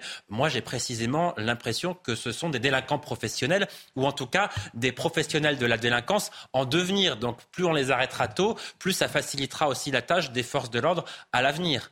Ce sont des, sont des gamins qui, euh, dont on se demande s'ils ont des parents d'ailleurs, parce que euh, c'est peut-être là aussi, on parle des, forces de l'ordre, de la réponse pénale, mais euh, si les parents n'avaient pas démissionné concernant l'éducation de leurs enfants, euh, peut-être qu'ils ne seraient pas entre 14 et 16 ans sur des motos sans permis à faire des, à faire des rodéos. Ben, c'est un mélange de choses, en fait. Oui, quelque chose en lien avec l'éducation. Je ne vais pas mettre complètement le blâme sur les parents, mais on est dans un contexte qui est plus vaste. Pour rebondir aussi sur ce que vous disiez, Maître Calfon, j'entends quand vous dites il n'y a pas de. C'est la, balance un coût avantage. Mais on a l'impression que maintenant, il n'y a même plus d'arbitrage dans cette balance-là. On n'est que dans les avantages pour ces jeunes-là parce qu'il n'y a pas de, véritable réponse euh, euh, pénale ou adéquate ou à, tout le moins judiciaire, quelque chose comme ça. Cela dit, pour revenir à cette histoire avec euh, cet homme, on n'est même plus juste dans la question du rodéo. Je veux dire, on parle probablement d'actes de coups, blessures, de voies très graves. Attendez, là, c'est si on a... De tentative de meurtre. Ben, littéralement, avec des, des, battes de baseball quand même. Donc, une violence extrême. Alors, on a beau dire c'est du rodéo. Je suis désolée, on a passé le stade du rodéo. Et cela dit aussi pour euh, bon, ces jeunes qui font des essais comme ça dans la rue, qui testent leurs limites on ne pourra pas s'attaquer à, euh, tout, hein, à tous les problèmes, à toutes les situations, mais dans le cas où c'est vraiment une mise en danger d'autrui, on l'a vu dans, notamment dans le centre commercial, il aurait pu avoir une poussette, un bébé, et ça aurait pu être je, je, suis en train de découvrir une, je suis en train de découvrir une information qui, alors je ne sais pas si on va faire un, lien nécessairement, mais on est dans, dans, quelque chose de, dramatique qui peu ou prou euh, fait un lien avec, euh, avec l'actualité qu'on est en train de, décrire. sachez qu'on apprend ce soir qu'un enfant de 4 ans un enfant de 4 ans a été fauché mortellement. Il est décédé. On l'apprend euh, à, l'hôpital. Un enfant de 4 ans euh, mortellement percuté hier par une voiture dont le conducteur a pris la fuite dans le quartier des Sablons au Mans. Vous découvrez cet appel à témoins de la police nationale de, la Sarthe qui demande à toute personne, et euh, si vous qui nous regardez avez des, renseignements, évidemment, vous pouvez téléphoner et, donner vos, témoignages. Au lendemain du drame, donc la police lance un appel à, témoins. Selon les premiers témoignages, l'accident qui est survenu peu avant 16h30 dans le quartier des Sablons, donc, euh, pris en charge dans un état critique par les sapeurs-pompiers. L'enfant est mort pendant son transport à l'hôpital. D'après les propos recueillis sur place, selon nos confrères de Ouest France, deux très jeunes hommes dans la voiture euh, auraient été vus. Le conducteur roulait vite avec la musique à fond dans cette ligne droite où la vitesse est limitée à 30 km h C'est une voiture hein, dont, on parle qui serait de marque Peugeot ou Citroën de couleur, euh, de couleur grise. Mais on est dans cette, dans cette spirale de, de violence, d'impunité et de et de pays qui est en train de, qui est en train de partir, euh, de partir en sucette. Euh, Jean-Sébastien, pardon de le dire de, de cette façon. Mais moi, je, pense que le bilan coût-avantage, pour le coup, il y a une continuité entre les délinquants et les criminels. Enfin, alors certes, il y a des gens qui ne sont pas des criminels endurcis, mais quand vous roulez à toute vitesse avec la musique à fond euh, dans une voiture dont on n'en sait rien. Et que vous prenez la fuite après avoir fauché un enfant de 4 ans. voilà, pardon, on est déjà dans le monde de la délinquance. On n'est pas dans le monde de l'insouciance adolescente ou euh, de la rébellion euh, adolescente. Et le fait qu'il n'y ait pas. Alors j'entends ce que vous dites, là où je peux vous rejoindre, c'est que oui, c'est le fait qu'on n'arrive pas à identifier les gens et que donc la certitude de la peine ou la perspective de la certitude de la peine paraissent assez lointaines, mais il y a aussi l'application des lois. Tout simplement, on est assez peu condamné en France. Et regardez cet homme à Brest, malheureusement, quand vous tabassez quelqu'un, bien souvent, les premières condamnations, y compris sur des gens qui, ont, qui eux, vont garder des séquelles à vie, ça se traduit par du sursis par du sursis. Donc s'il y a quand même quelque chose de l'ordre de l'échelle des peines qui est, euh, qui est appliquée, et oui, il y a tout qui est en train de se déliter, à la fois euh, l'éducation, effectivement, comme le disait euh, Karima, et le fait que le reste du pays et que l'État a renoncé finalement parce qu'il ne voit pas par quelle boule prendre.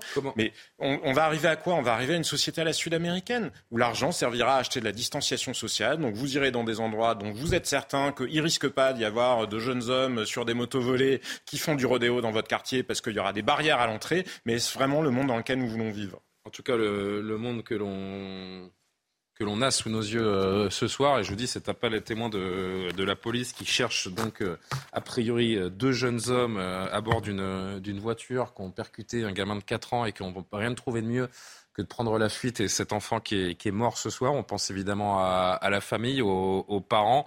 Euh, qui doivent être dans un état de, sidération et de choc absolument total. Comment on sort de cette spirale, Maître Calfon? C'est évidemment d'une grande tristesse l'information que vous nous apprenez. Et je la prends en même temps que vous. Je dis franchement, c'est pour ça que j'ai pas forcément les, les, mots et je m'en excuse, mais c'est. Euh, Maintenant, la lutte contre la délinquance et contre la criminalité, parce que c'est quand même deux phénomènes, à mon sens, à distinguer, est très plurifactorielle. S'il suffisait d'augmenter les peines, les États-Unis seraient le pays le plus sûr du monde. Je pense hmm. qu'on en est extrêmement loin. Aux États-Unis, il y a ce qui s'appelle la loi des trois coups dans certains États. C'est-à-dire que lorsque vous avez été condamné trois fois, il y a des peines automatiques de 20 ou 25 ans qui tombent. Il y a des gens qui ont été condamnés à des peines de 20 ans pour des vols de parts de pizza. Pourtant, la délinquance ne chute pas, la criminalité ne chute pas. Ça fait partie euh, évidemment des mesures à prendre, peut-être, mais c'est quelque chose, c'est quelque chose de très très plurifactoriel la lutte contre la délinquance. Donc il ne faut pas simplifier, il faut prendre le temps de regarder les choses. Oui, mais justement, quand on regarde aux États-Unis, État par État, ça dépend beaucoup de la manière euh, dont sont élus, parce qu'ils sont élus l'équivalent des procureurs de la République, comté par comté. Donc ça dépend de la manière, de la politique pénale qu'ils mettent en œuvre. Regardez, oui, mais regardez, Chicago était une ville, Chicago était un enfer il y a 30 ans. Chicago était devenue une ville sûre. Et puis ils ont élu une maire qui était, alors dans l'idéologie euh, woke, etc. Il fallait surtout pas s'en prendre, stigmatiser les quartiers, etc. Que s'est-il passé? Ça a flambé. Et qui sont les gens qui meurent Les gens qui meurent, ce sont précisément les gens qui sont originaires des quartiers défavorisés et ceux des minorités ethniques. Non, mais parce que c'est important, hein. parce que c'est pas. non, non, mais c'est-à-dire que la certitude. Je comprends ce que vous dites sur le fait que les peines soient élevées, mais regardons la manière dont elles sont exécutées. La situation à San Francisco. La sanction des parents, c'est une solution? San Francisco est devenu un Far West absolu, précisément parce que le district attorney de San Francisco. Oui, mais c'est important. Parce oui, j'entends, j'entends. Le fait de, est-ce que la certitude des peines ou la sévérité des peines, ça a un impact? Oui, la certitude, oui. Oui, la certitude, a un impact. et la certitude d'avoir des, la certitude peut-être d'avoir des parents sanctionnés euh, si euh, ces jeunes-là euh, commettent des, des, méfaits, en l'occurrence des rodéos ou des refus d'obtempérer. Est-ce que ça mettrait pas un peu de plomb dans la cervelle de, de, leurs jeunes? Vous dites? Ils sont civilement responsables. Donc c'est à eux de payer. Bien, sûr, sur des mineurs, ils sont responsables. Les condamnations pécuniaires. Maintenant, leur faire payer pénalement les. les non, mais c'est un gamin qui se fait prendre, dit euh, c'est mes parents qui vont trinquer et je vais me prendre certainement une grosse correction en sortant à la maison, en rentrant à la maison. Si vous mettez votre Gabriel un quart d'heure. Vous pouvez condamner les parents qui mettent leur enfant en danger. Un mineur qui est dehors à 1h du matin, de facto, c'est quand même mettre sa situation. L'extraction parentale, c'est quand même assez. Gabriel. Non, mais tout le monde, je vous entends euh, parler depuis un moment, tout le monde a une balance coût-avantage. Le problème, c'est peut-être que la justice française, elle n'est pas euh, adaptée euh, pour euh, euh, les coûts avantages de ces, de ces personnes-là. Peut-être que pour une population pour laquelle la prison, c'est plus l'opprobre finalement, c'était le cas autrefois, ça ne l'est plus, eh bien, il faut quelque chose d'encore plus sévère ou une peine encore plus lourde qu'un petit passage en prison. Mais vous n'allez pas me faire croire que s'il y avait une véritable volonté politique, on n'arriverait pas à bout de cela, évidemment. mais quand vous voyez, c'est l'inverse.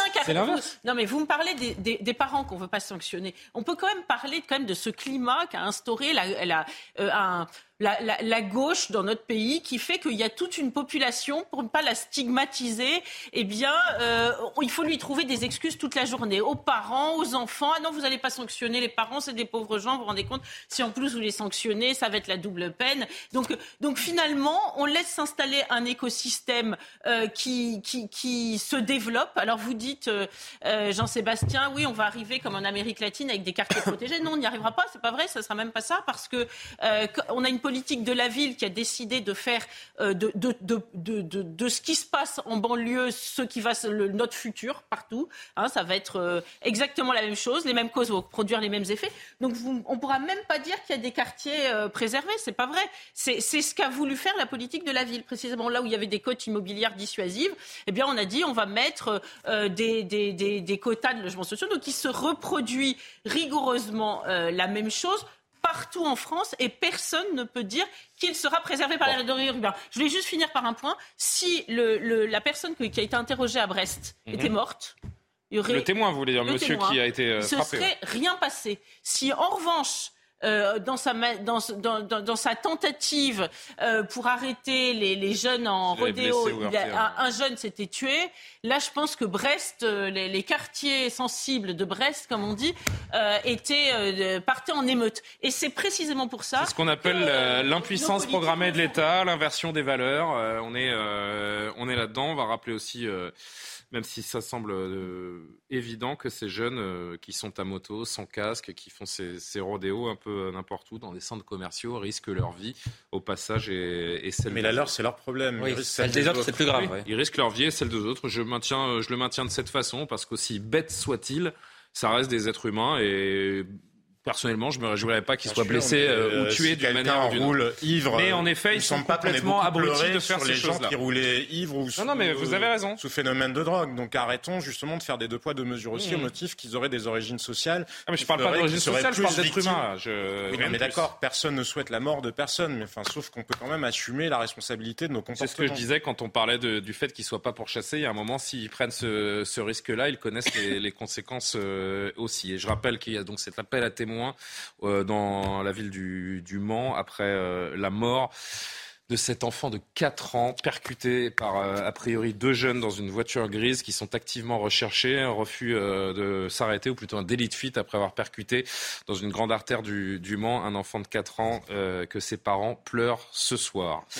Autre thème, on avance. Le mémorial d'Auschwitz. Il faut en parler également parce que le mémorial d'Auschwitz a décidé de recadrer ses futurs visiteurs. Une journaliste britannique qui s'appelle Maria Murphy a partagé ces derniers jours sur Twitter cette photographie. C'est la photographie d'une touriste qui se met en scène sur les rails qui mènent au camp de concentration et d'extermination bâti par les nazis pendant la Seconde Guerre mondiale. Et ce commentaire, aujourd'hui j'ai vécu une des expériences les plus poignantes de ma vie. Malheureusement, tout le monde ne semble pas le vivre de façon aussi intense, déplore-t-elle. Ce tweet, visionné 30 millions de fois depuis euh, trois jours, a mis de nouveau en lumière les comportements déplacés récurrents d'une partie des visiteurs dans ce lieu de mémoire, poussant le mémorial mémorial d'ailleurs a rappelé les règles de bonne conduite qu'il convient d'avoir sur place. Regardez ce que, ce que dit le mémorial de la Shoah d'Auschwitz. Les images peuvent représenter une valeur émotionnelle et documentaire immense pour nos visiteurs.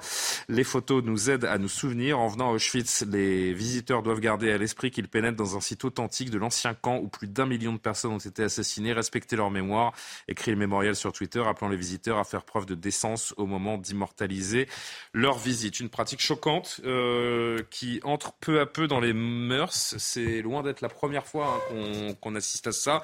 Je crois que c'est en 2019 où le mémorial d'Auschwitz avait dû également rappeler à l'ordre des gens qui se prenaient à photo euh, en équilibre sur, euh, sur ces rails tristement célèbres, qui ont vu convoyer des centaines de milliers, donc plus d'un million de personnes qui s'avançaient vers un sort funeste. que dire de cette époque, de ce manque de décence, de cette bêtise? Comment on appelle ça?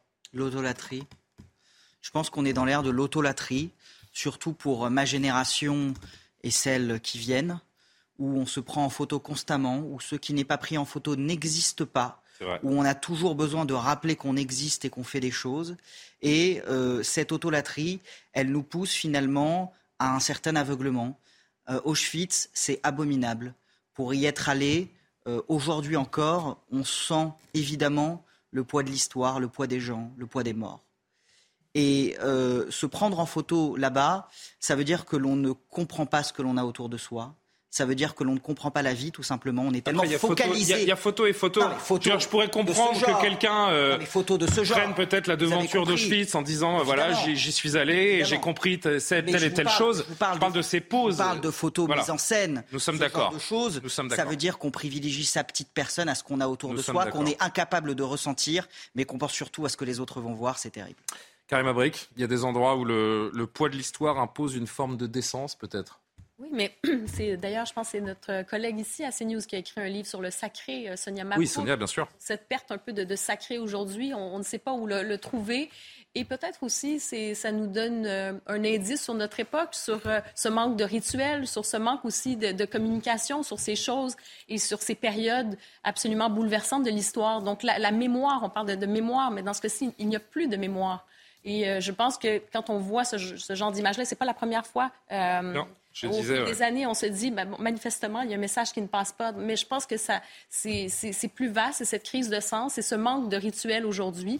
Euh, il n'y a plus de rituels, de rituels sur beaucoup, beaucoup, beaucoup euh, de, domaines de la vie aussi. Le pire, c'est que je pense que cette, euh, cette jeune femme là, qui est en train de se faire prendre en photo, ou ces autres personnes qu'on a vues prendre des selfies dans des situations insupportables, le pire, c'est qu'ils ne voient pas où est le mal.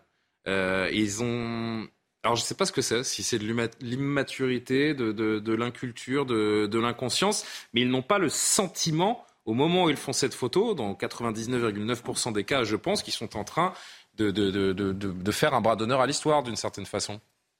Je pense qu'il y, y, a un problème avec la notion d'essence euh, et, et de, et de code aussi aujourd'hui. C'est-à-dire qu'on a une éducation le bien et le mal qui casse hein. les codes. Oui, et, qui, ce que l'on fait, nos gestes, notre tenue, notre façon d'être, c'est un langage corporel, mais qui, a aussi une valeur comme le langage euh, verbal. Et je pense qu'aujourd'hui, on, ne transmet plus cela. Euh, on a l'habitude de dire qu'il faut casser les codes, euh, que les codes, finalement, c'est hypocrite, ça corsetait les gens. Et en réalité, apprendre aux enfants ce que l'on respecte, ce que l'on doit respecter, et ce que l'on ne ce, qui, n'est pas les, endroits où l'on peut s'amuser, eh bien, c'est important, évidemment, parce que sinon, ils confondent tout. Vous avez tout à fait raison de dire. Je pense que ces gens-là ne se rendent pas compte de ce qui se passe. Moi, si vous leur dites, mais qu'est-ce que vous êtes en train de faire Ils vont vous dire, mais quel est le problème en fait Au mémorial de Verdun, m'ont raconté des choses terribles aussi sur des enfants qui étaient accompagnés par leurs professeurs. Vous savez, vous êtes déjà allé au mémorial de Verdun Non, on voit par les les ossements euh, des soldats, alors français ou allemands. Hein, C'était tellement mêlé qu'ils sont tous anonymes dans une grande nécropole. Et, un guide m'avait dit, j'ai entendu un enfant dire à l'autre, ah, avec tous ces os, j'aurais dû amener mon chien. Vous voyez?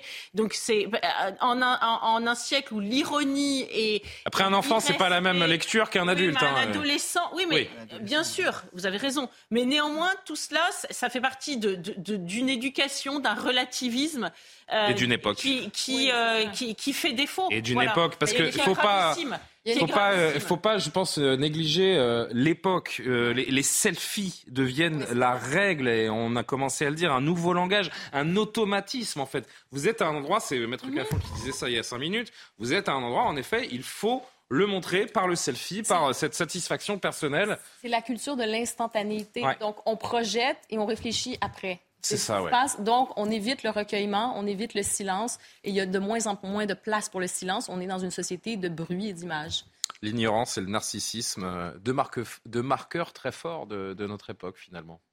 Oui, mais je suis assez d'accord avec ce qu'a dit Gabriel. Cette volonté de casser les codes, on la retrouve à beaucoup de niveaux maintenant. Je trouve que cette image, elle est assez frappante et effectivement, il y a pas de respect, mais je suis pas sûr qu'elle se rende compte effectivement de ce qu'elle fasse non, sur le moment. Elle dit qu'elle est bouleversée aussi. Euh. Non, c'est la. Alors, je, ah si ça n'a pas été compris, c'est la journaliste qui a pris en photo ce monsieur en train de prendre la femme en disant moi j'ai été bouleversée par euh, Auschwitz et apparemment tout le monde ne l'a pas été. Voilà le. Peut-être qu'elle sait même pas où elle est d'ailleurs. Enfin, si je, sais pas, il y a quelque chose qui. enfin, quand vous allez en visite à Auschwitz-Birkenau, a priori, vous avez un Elle a sans doute pas conscience que c'est un manque de culture. Est-ce que probablement, mais ça correspond bien effectivement à notre époque. Mais cette volonté de casser les codes où finalement plus rien n'est important, plus rien n'a de valeur. Ça me faisait penser à l'Assemblée nationale. Maintenant, on va à l'Assemblée nationale en, jean troué. Euh, quand on demande à quelqu'un de mettre une cravate, oh là là, mais qu'est-ce que vous me dites Mettre une cravate, vous vous rendez compte Ça, c'est complètement démodé. Enfin, c'était le temps d'avant. Vous, comprenez ce que je veux vous dire? Il y a hmm. tout un tas de valeurs comme ça, de, codes, de codes qui indiquaient qu'on respectait les choses finalement. Il y a des choses qu'on doit respecter en permanence, qu'on ne peut pas remettre en cause euh, tout le temps. Et, voilà, on, en est arrivé à, à, à un stade où effectivement on, peut tout se permettre. Il n'y a, plus de limites en réalité. Il n'y a plus de limites et, plus personne pour nous fixer ces limites. C'est assez inquiétant. Allez, un ou deux derniers mots, euh, Jean-Sébastien, et un dernier mot de, de Maître Calfon. Non, mais je trouve que l'expression qu'employait justement Maître Calfon tout à l'heure était très belle. L'autolatrie, effectivement, est quelque chose de ça. C'est être en permanence obsédé par soi-même. Et on le voit malheureusement chez un certain nombre de responsables euh, politiques. Hein. C'est à tous les niveaux de la société. C'est la mise en scène permanente. Et finalement, le fait de se mettre en scène est plus important que le fait de faire quelque chose ou de dire quelque chose de véritablement important. Mais après, oui, il y a le fait de casser ces codes. Et c'est tout simplement parce que ça fait longtemps qu'on a renoncé à l'éducation, à la frustration. Parce que les codes sont perçus comme une frustration. Parce que on s'en fiche dans l'absolu d'attendre que la maîtresse de maison euh, commence euh, à manger ou pas. On pourrait avoir un autre code, dire c'est à 20h pile ou quelle que soit la règle. Le sujet, c'est qu'il faut qu'il y ait des règles justement pour dresser les instincts humains. Et on a renoncé à ça parce qu'on considère que ces codes-là ne sont que des instruments de domination sociale. Alors que, euh, oui, bien sûr, ça peut l'être pour partie, mais à côté, et ça existe de toute façon euh, toujours, hein, par ailleurs, la domination sociale, et a fortiori, ça existe encore plus quand il y a des gens qui n'ont plus aucune éducation. Mais c'est important dans une société, c'est important pour la nature humaine de nous éduquer à la frustration, parce que c'est ça qui fait la différence entre la civilisation et l'état, euh, pour le coup, de nature qui n'a rien à voir avec ce qu'on imagine dans un... Dernier mot avant un sujet beaucoup moins lourd. Je voudrais rebondir sur ce qu'a sur ce qu'a dit euh, Johan Usaï et sur ce que vous avez dit concernant l'ignorance. Euh, il y a une problématique aussi sur la Shoah. C'était Yom Shoah, je crois, aujourd'hui ou hier, je ne sais plus. Euh, aujourd'hui, les dernières 24 heures. Vous avez 16% euh. des Français qui n'ont jamais entendu parler de la Shoah. Vous avez 38%, 25% pardon, des moins de 38 ans qui ignorent presque tout de la Shoah. Et on est en train de perdre cette mémoire qui a été euh, bâtie à travers les décennies postérieures. Donc je pense que c'est très très important de continuer à l'enseigner, de continuer à transmettre euh, le souvenir de cette horreur pour qu'elle ne puisse précisément jamais. Et de continuer des écoles où on n'ose non mais exactement, hein. bien sûr. Et de continuer à dénoncer. Non mais juste d'un mot, de continuer à dénoncer les tartuffes qui nous expliquent que quand on dit que précisément cet enseignement-là, dans un certain nombre d'écoles, d'établissements scolaires en France, on ne peut pas le faire, ils vous disent ah ben non ça c'est de la stigmatisation. Bien sûr. Et alors, je vais en général pour euh, rappeler à nos téléspectateurs, puisque euh, Maître Calfon parlait de Yom Shoah, qui commençait euh, ce soir, je crois, ou hier, ou pendant 24 heures.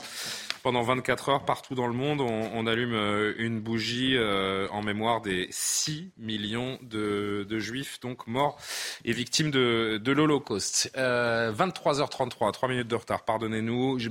J'allais dire Maître Calfon. Mathieu Devez, pour le rappel de l'actualité, un tout autre sujet pour conclure ce soir info. Au lendemain de son allocution, Emmanuel Macron a reçu le patronat à l'Elysée. Il demande aux dirigeants de prendre le relais du dialogue social sur les mesures post-retraite. Le chef de l'État se donne 100 jours pour engager de nouvelles discussions autour d'un pacte de la vie au travail. Un agenda trop court selon le président du MEDEF, Geoffroy Roux de Bézieux, alors que les syndicats refusent toujours de revenir à la table des discussions. Les 2200 salariés de GoSport connaîtront le nom du repreneur le 28 avril. Le tribunal de commerce de Grenoble a examiné cet après-midi la vingtaine d'offres de reprise et deux offres émergent parmi les candidats au rachat, notamment celle d'Intersport France.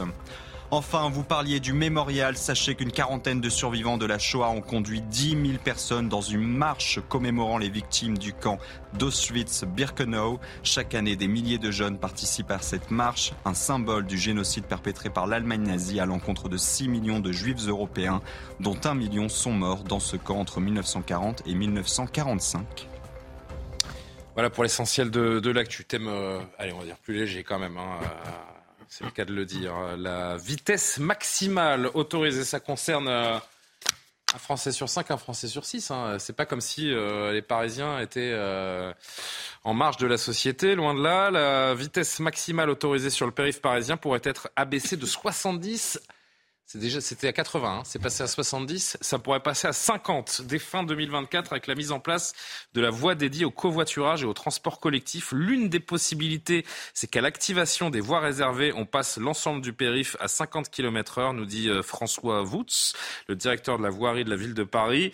Euh, lundi, lors du débat de lancement de la consultation sur euh, le projet de la mairie pour l'héritage des Jeux Olympiques, l'autre option envisagée par la mairie, c'est d'abaisser cette vitesse à 50 uniquement lorsque la voie dédiée est active, voulue pour diminuer la pollution. Cette voie réservée au covoiturage, taxi et transport collectif sera en effet activée sur la voie de gauche pendant les épisodes de congestion routière. Déjà, franchement, rien que de le dire comme ça, je comprends rien.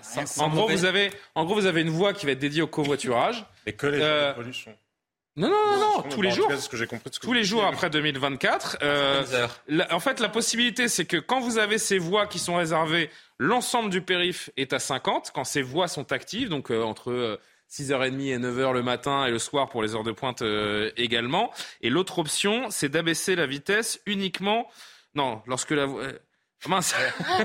Moi-même, je comprends plus ça, que. Ça va être non, en fait, j'ai donné les deux mêmes options. En fait, c'est ça. C'est qu'en fait, c'est que non, c'est soit c'est tout le temps. En fait, en gros, soit c'est tout le temps, soit c'est que quand la voie covoiturage est activée. Et comment vous prouvez que c'est du covoiturage si, si, vous avez votre mari ou vos enfants, il faut qu'ils prouvent. Eh ben, ça, il faudra le contrôler. Il faudra le contrôler. il y aura des radars. Ça, ça existe pour le coup. Ça existe dans beaucoup de grandes villes américaines. Vous avez des voies qui sont réservées, peu importe soit votre mari. Oui, mais non, mais la question, c'est surtout pas 70 à 50.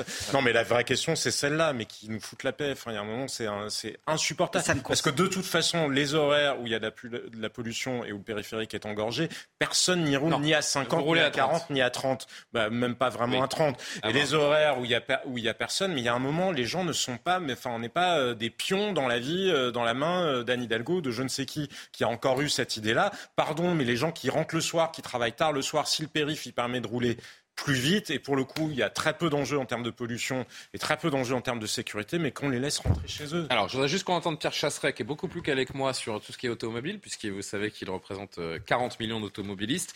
Euh, écoutez ce qu'il en disait ce matin dans la matinale quelque chose qui me réjouit, c'est que personne n'est dupe et que tout le monde a bel et bien compris que cette idée était complètement euh, saugrenue parce qu'elle va être génératrice de bouchons. Ce qui est très marquant, c'est qu'en fait, on appelle à la consultation du côté de la mairie de Paris, mais avec un esprit très idéologue, parce qu'il n'y a pas d'études de report de circulation, pas d'études d'impact sur le trafic, pas d'études d'impact économique. Bref, on se rend compte en fait que le seul sujet, en fait, qui est conduit par la ville de Paris, c'est de créer des embouteillages et de créer encore une entrave à la mobilité. Vous savez, de tous ceux qui habitent de l'autre côté du périph'. À quoi bon venir créer une impression d'embouteillage supplémentaire?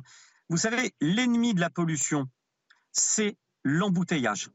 L'ADEME, l'organisation, l'agence de maîtrise de l'énergie, démontre dans ses études que les embouteillages sont la situation la plus pénalisante pour les émissions polluantes.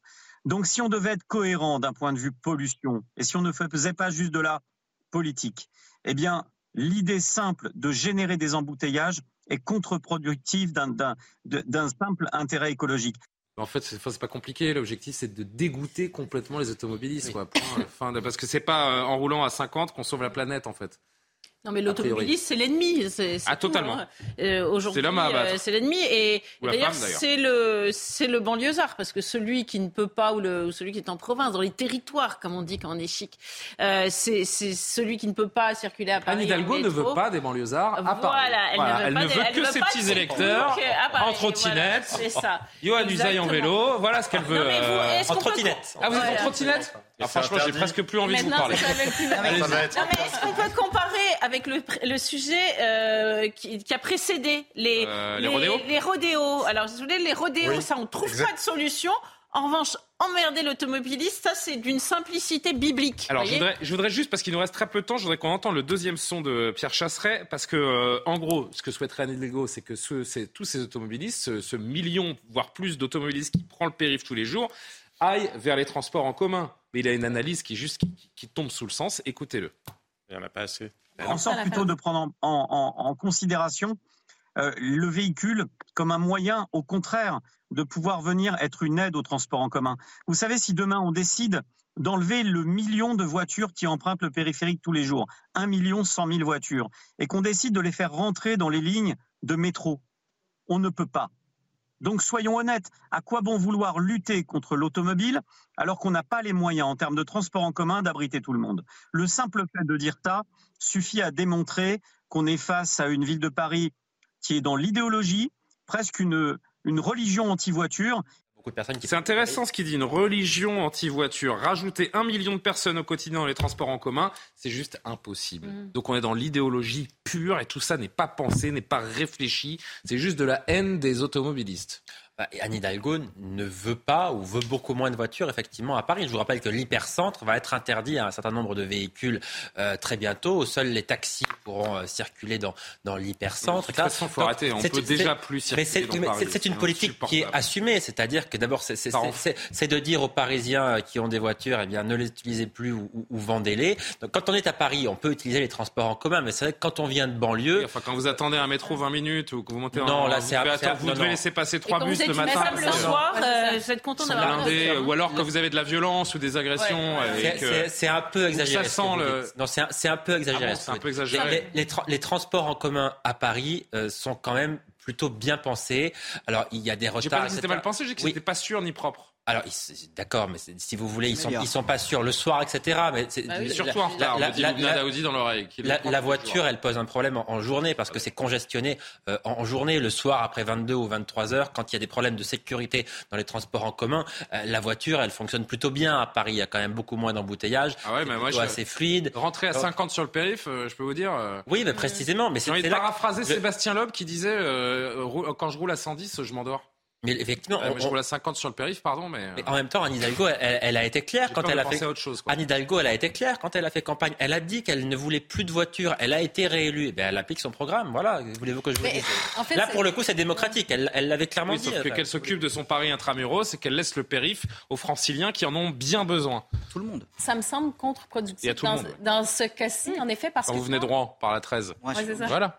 Pardon, euh, Karima. Dernier mot. Oui, contre-productif parce qu'effectivement, on, dirait une espèce de, guerre aux banlieusards et aux personnes qui vivent en région. Quand vous voulez faire des voies comme ça réservées, ça peut fonctionner, mais il faut que ce soit sur des tronçons bien précis. Il hmm. faut que vous offrez vraiment ce transport collectif, mais il faut qu'il y ait des moyens. il faut qu'il y ait, par exemple, des stationnements incitatifs. Vous arrivez avec votre voiture à une, entrée quelconque, vous pouvez laisser votre voiture, donc ça prend des stationnements. Et ensuite, vous prenez euh, euh, un bus express. Ah ouais, mais on n'est pas à ben, Montréal. exactement. Non, non, mais ce que je veux dire, ça fonctionne. oui, c'est comme ça. Bah, ça fait nord-américaine, ça fonctionne. Mais, euh, avec une topographie urbaine pas les Américains. Totalement, totalement différent. C'est pour ça que j'ai dit, ça me semble Et vous allez avoir la voie olympique là pendant les Exactement. Jeux. Exactement. Soyons sérieux. Voie réservée à, tous les officiers. Soyons sérieux de toute façon. Il faut quitter Paris. Hein, mais quand on habite dans le centre, pas au JO ou si vous êtes pas prévu. Mais quand on habite, quand on habite dans le centre de Paris, de toute façon, ça fait quand même longtemps que beaucoup de gens ont renoncé à leur voiture parce que de facto, ce sont ah, des trajets qui sont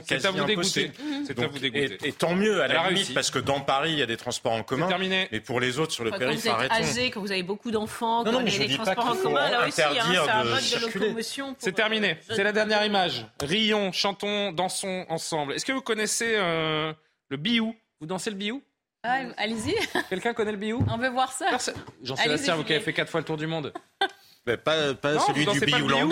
Je vous présente 11 304 danseurs de Biou. Ils ont battu le record inscrit au Guinness Book. C'est la plus grande danse Biou du monde, réunie dans le stade de Guwahati, dans l'état indien de l'Assam, dans le nord-est du pays. Ces danseurs ont exécuté une gigantesque danse de Biou le 13 avril dernier. C'est une danse qui fait partie euh, intégrante de la culture assamaise. Elle est exécutée lors du festival annuel Biou. Euh, euh, ce festival qui marque le début de la nouvelle année assamaise. Leur objectif avec ce record, bien, ils ont réussi puisqu'ils ont traversé des milliers de kilomètres jusqu'au plateau de Soir Info pour faire connaître leur culture et leur tradition au-delà des frontières de leur région. C'est beau? Beau. Ben oui, c'est très beau. Le Biou. Et bien Emmanuel Macron a pas sur le des danseurs de Biou dans la rue et regardez cette séquence. Ils ont décidé de prendre le périph' après, c'est ça? Voilà, Le- le- exactement. Le biou, c'est bien, les chants Ouais, pyrénéens. Non, Emmanuel. Macron a dansé Non, mais non, mais non, ça dépend. Avec des gens ça dépend avec qui vous les chantez. dans la scène. Si vous- faut pas danser le bio avec n'importe qui. C'est ça. ça que vous direz Faut Olivier demander Faure. l'autorisation à Libé d'abord. Voilà, faut demander l'autorisation à Libé et à Olivier Faure. Voilà pour cette euh, dernière image. Merci à Loubna Daoudi, à tous les invités bien sûr, à vous téléspectateurs qui nous suivez toujours plus nombreux. On s'en réjouit. On aura le plaisir de se retrouver demain va être pour trop, un force. nouvel épisode de Soir Info, la boucle, l'édition de la nuit avec Simon Guillain. Notez ce rendez-vous, j'ai oublié euh, également de vous le dire, ce, ce long format, ce grand reportage consacré à la campagne d'Éric Zemmour qui sera diffusé juste après l'heure des pros, document euh, inédit que vous verrez euh, demain donc sur, euh, sur l'antenne de CNews. Et euh, tout cela à suivre pendant une heure, on le débriefera euh, longuement ensemble, notamment avec Gauthier Lebray qui a suivi Éric Zemmour pendant la campagne. Vous serez là, cher Johan, Karima. Vous serez là, vous, euh, Jean-Sébastien, demain? Oui. Et bah tant mieux. On débriefera aussi ce, Si ce reportage avec tous nos autres thèmes de la soirée. Bonne nuit, à demain.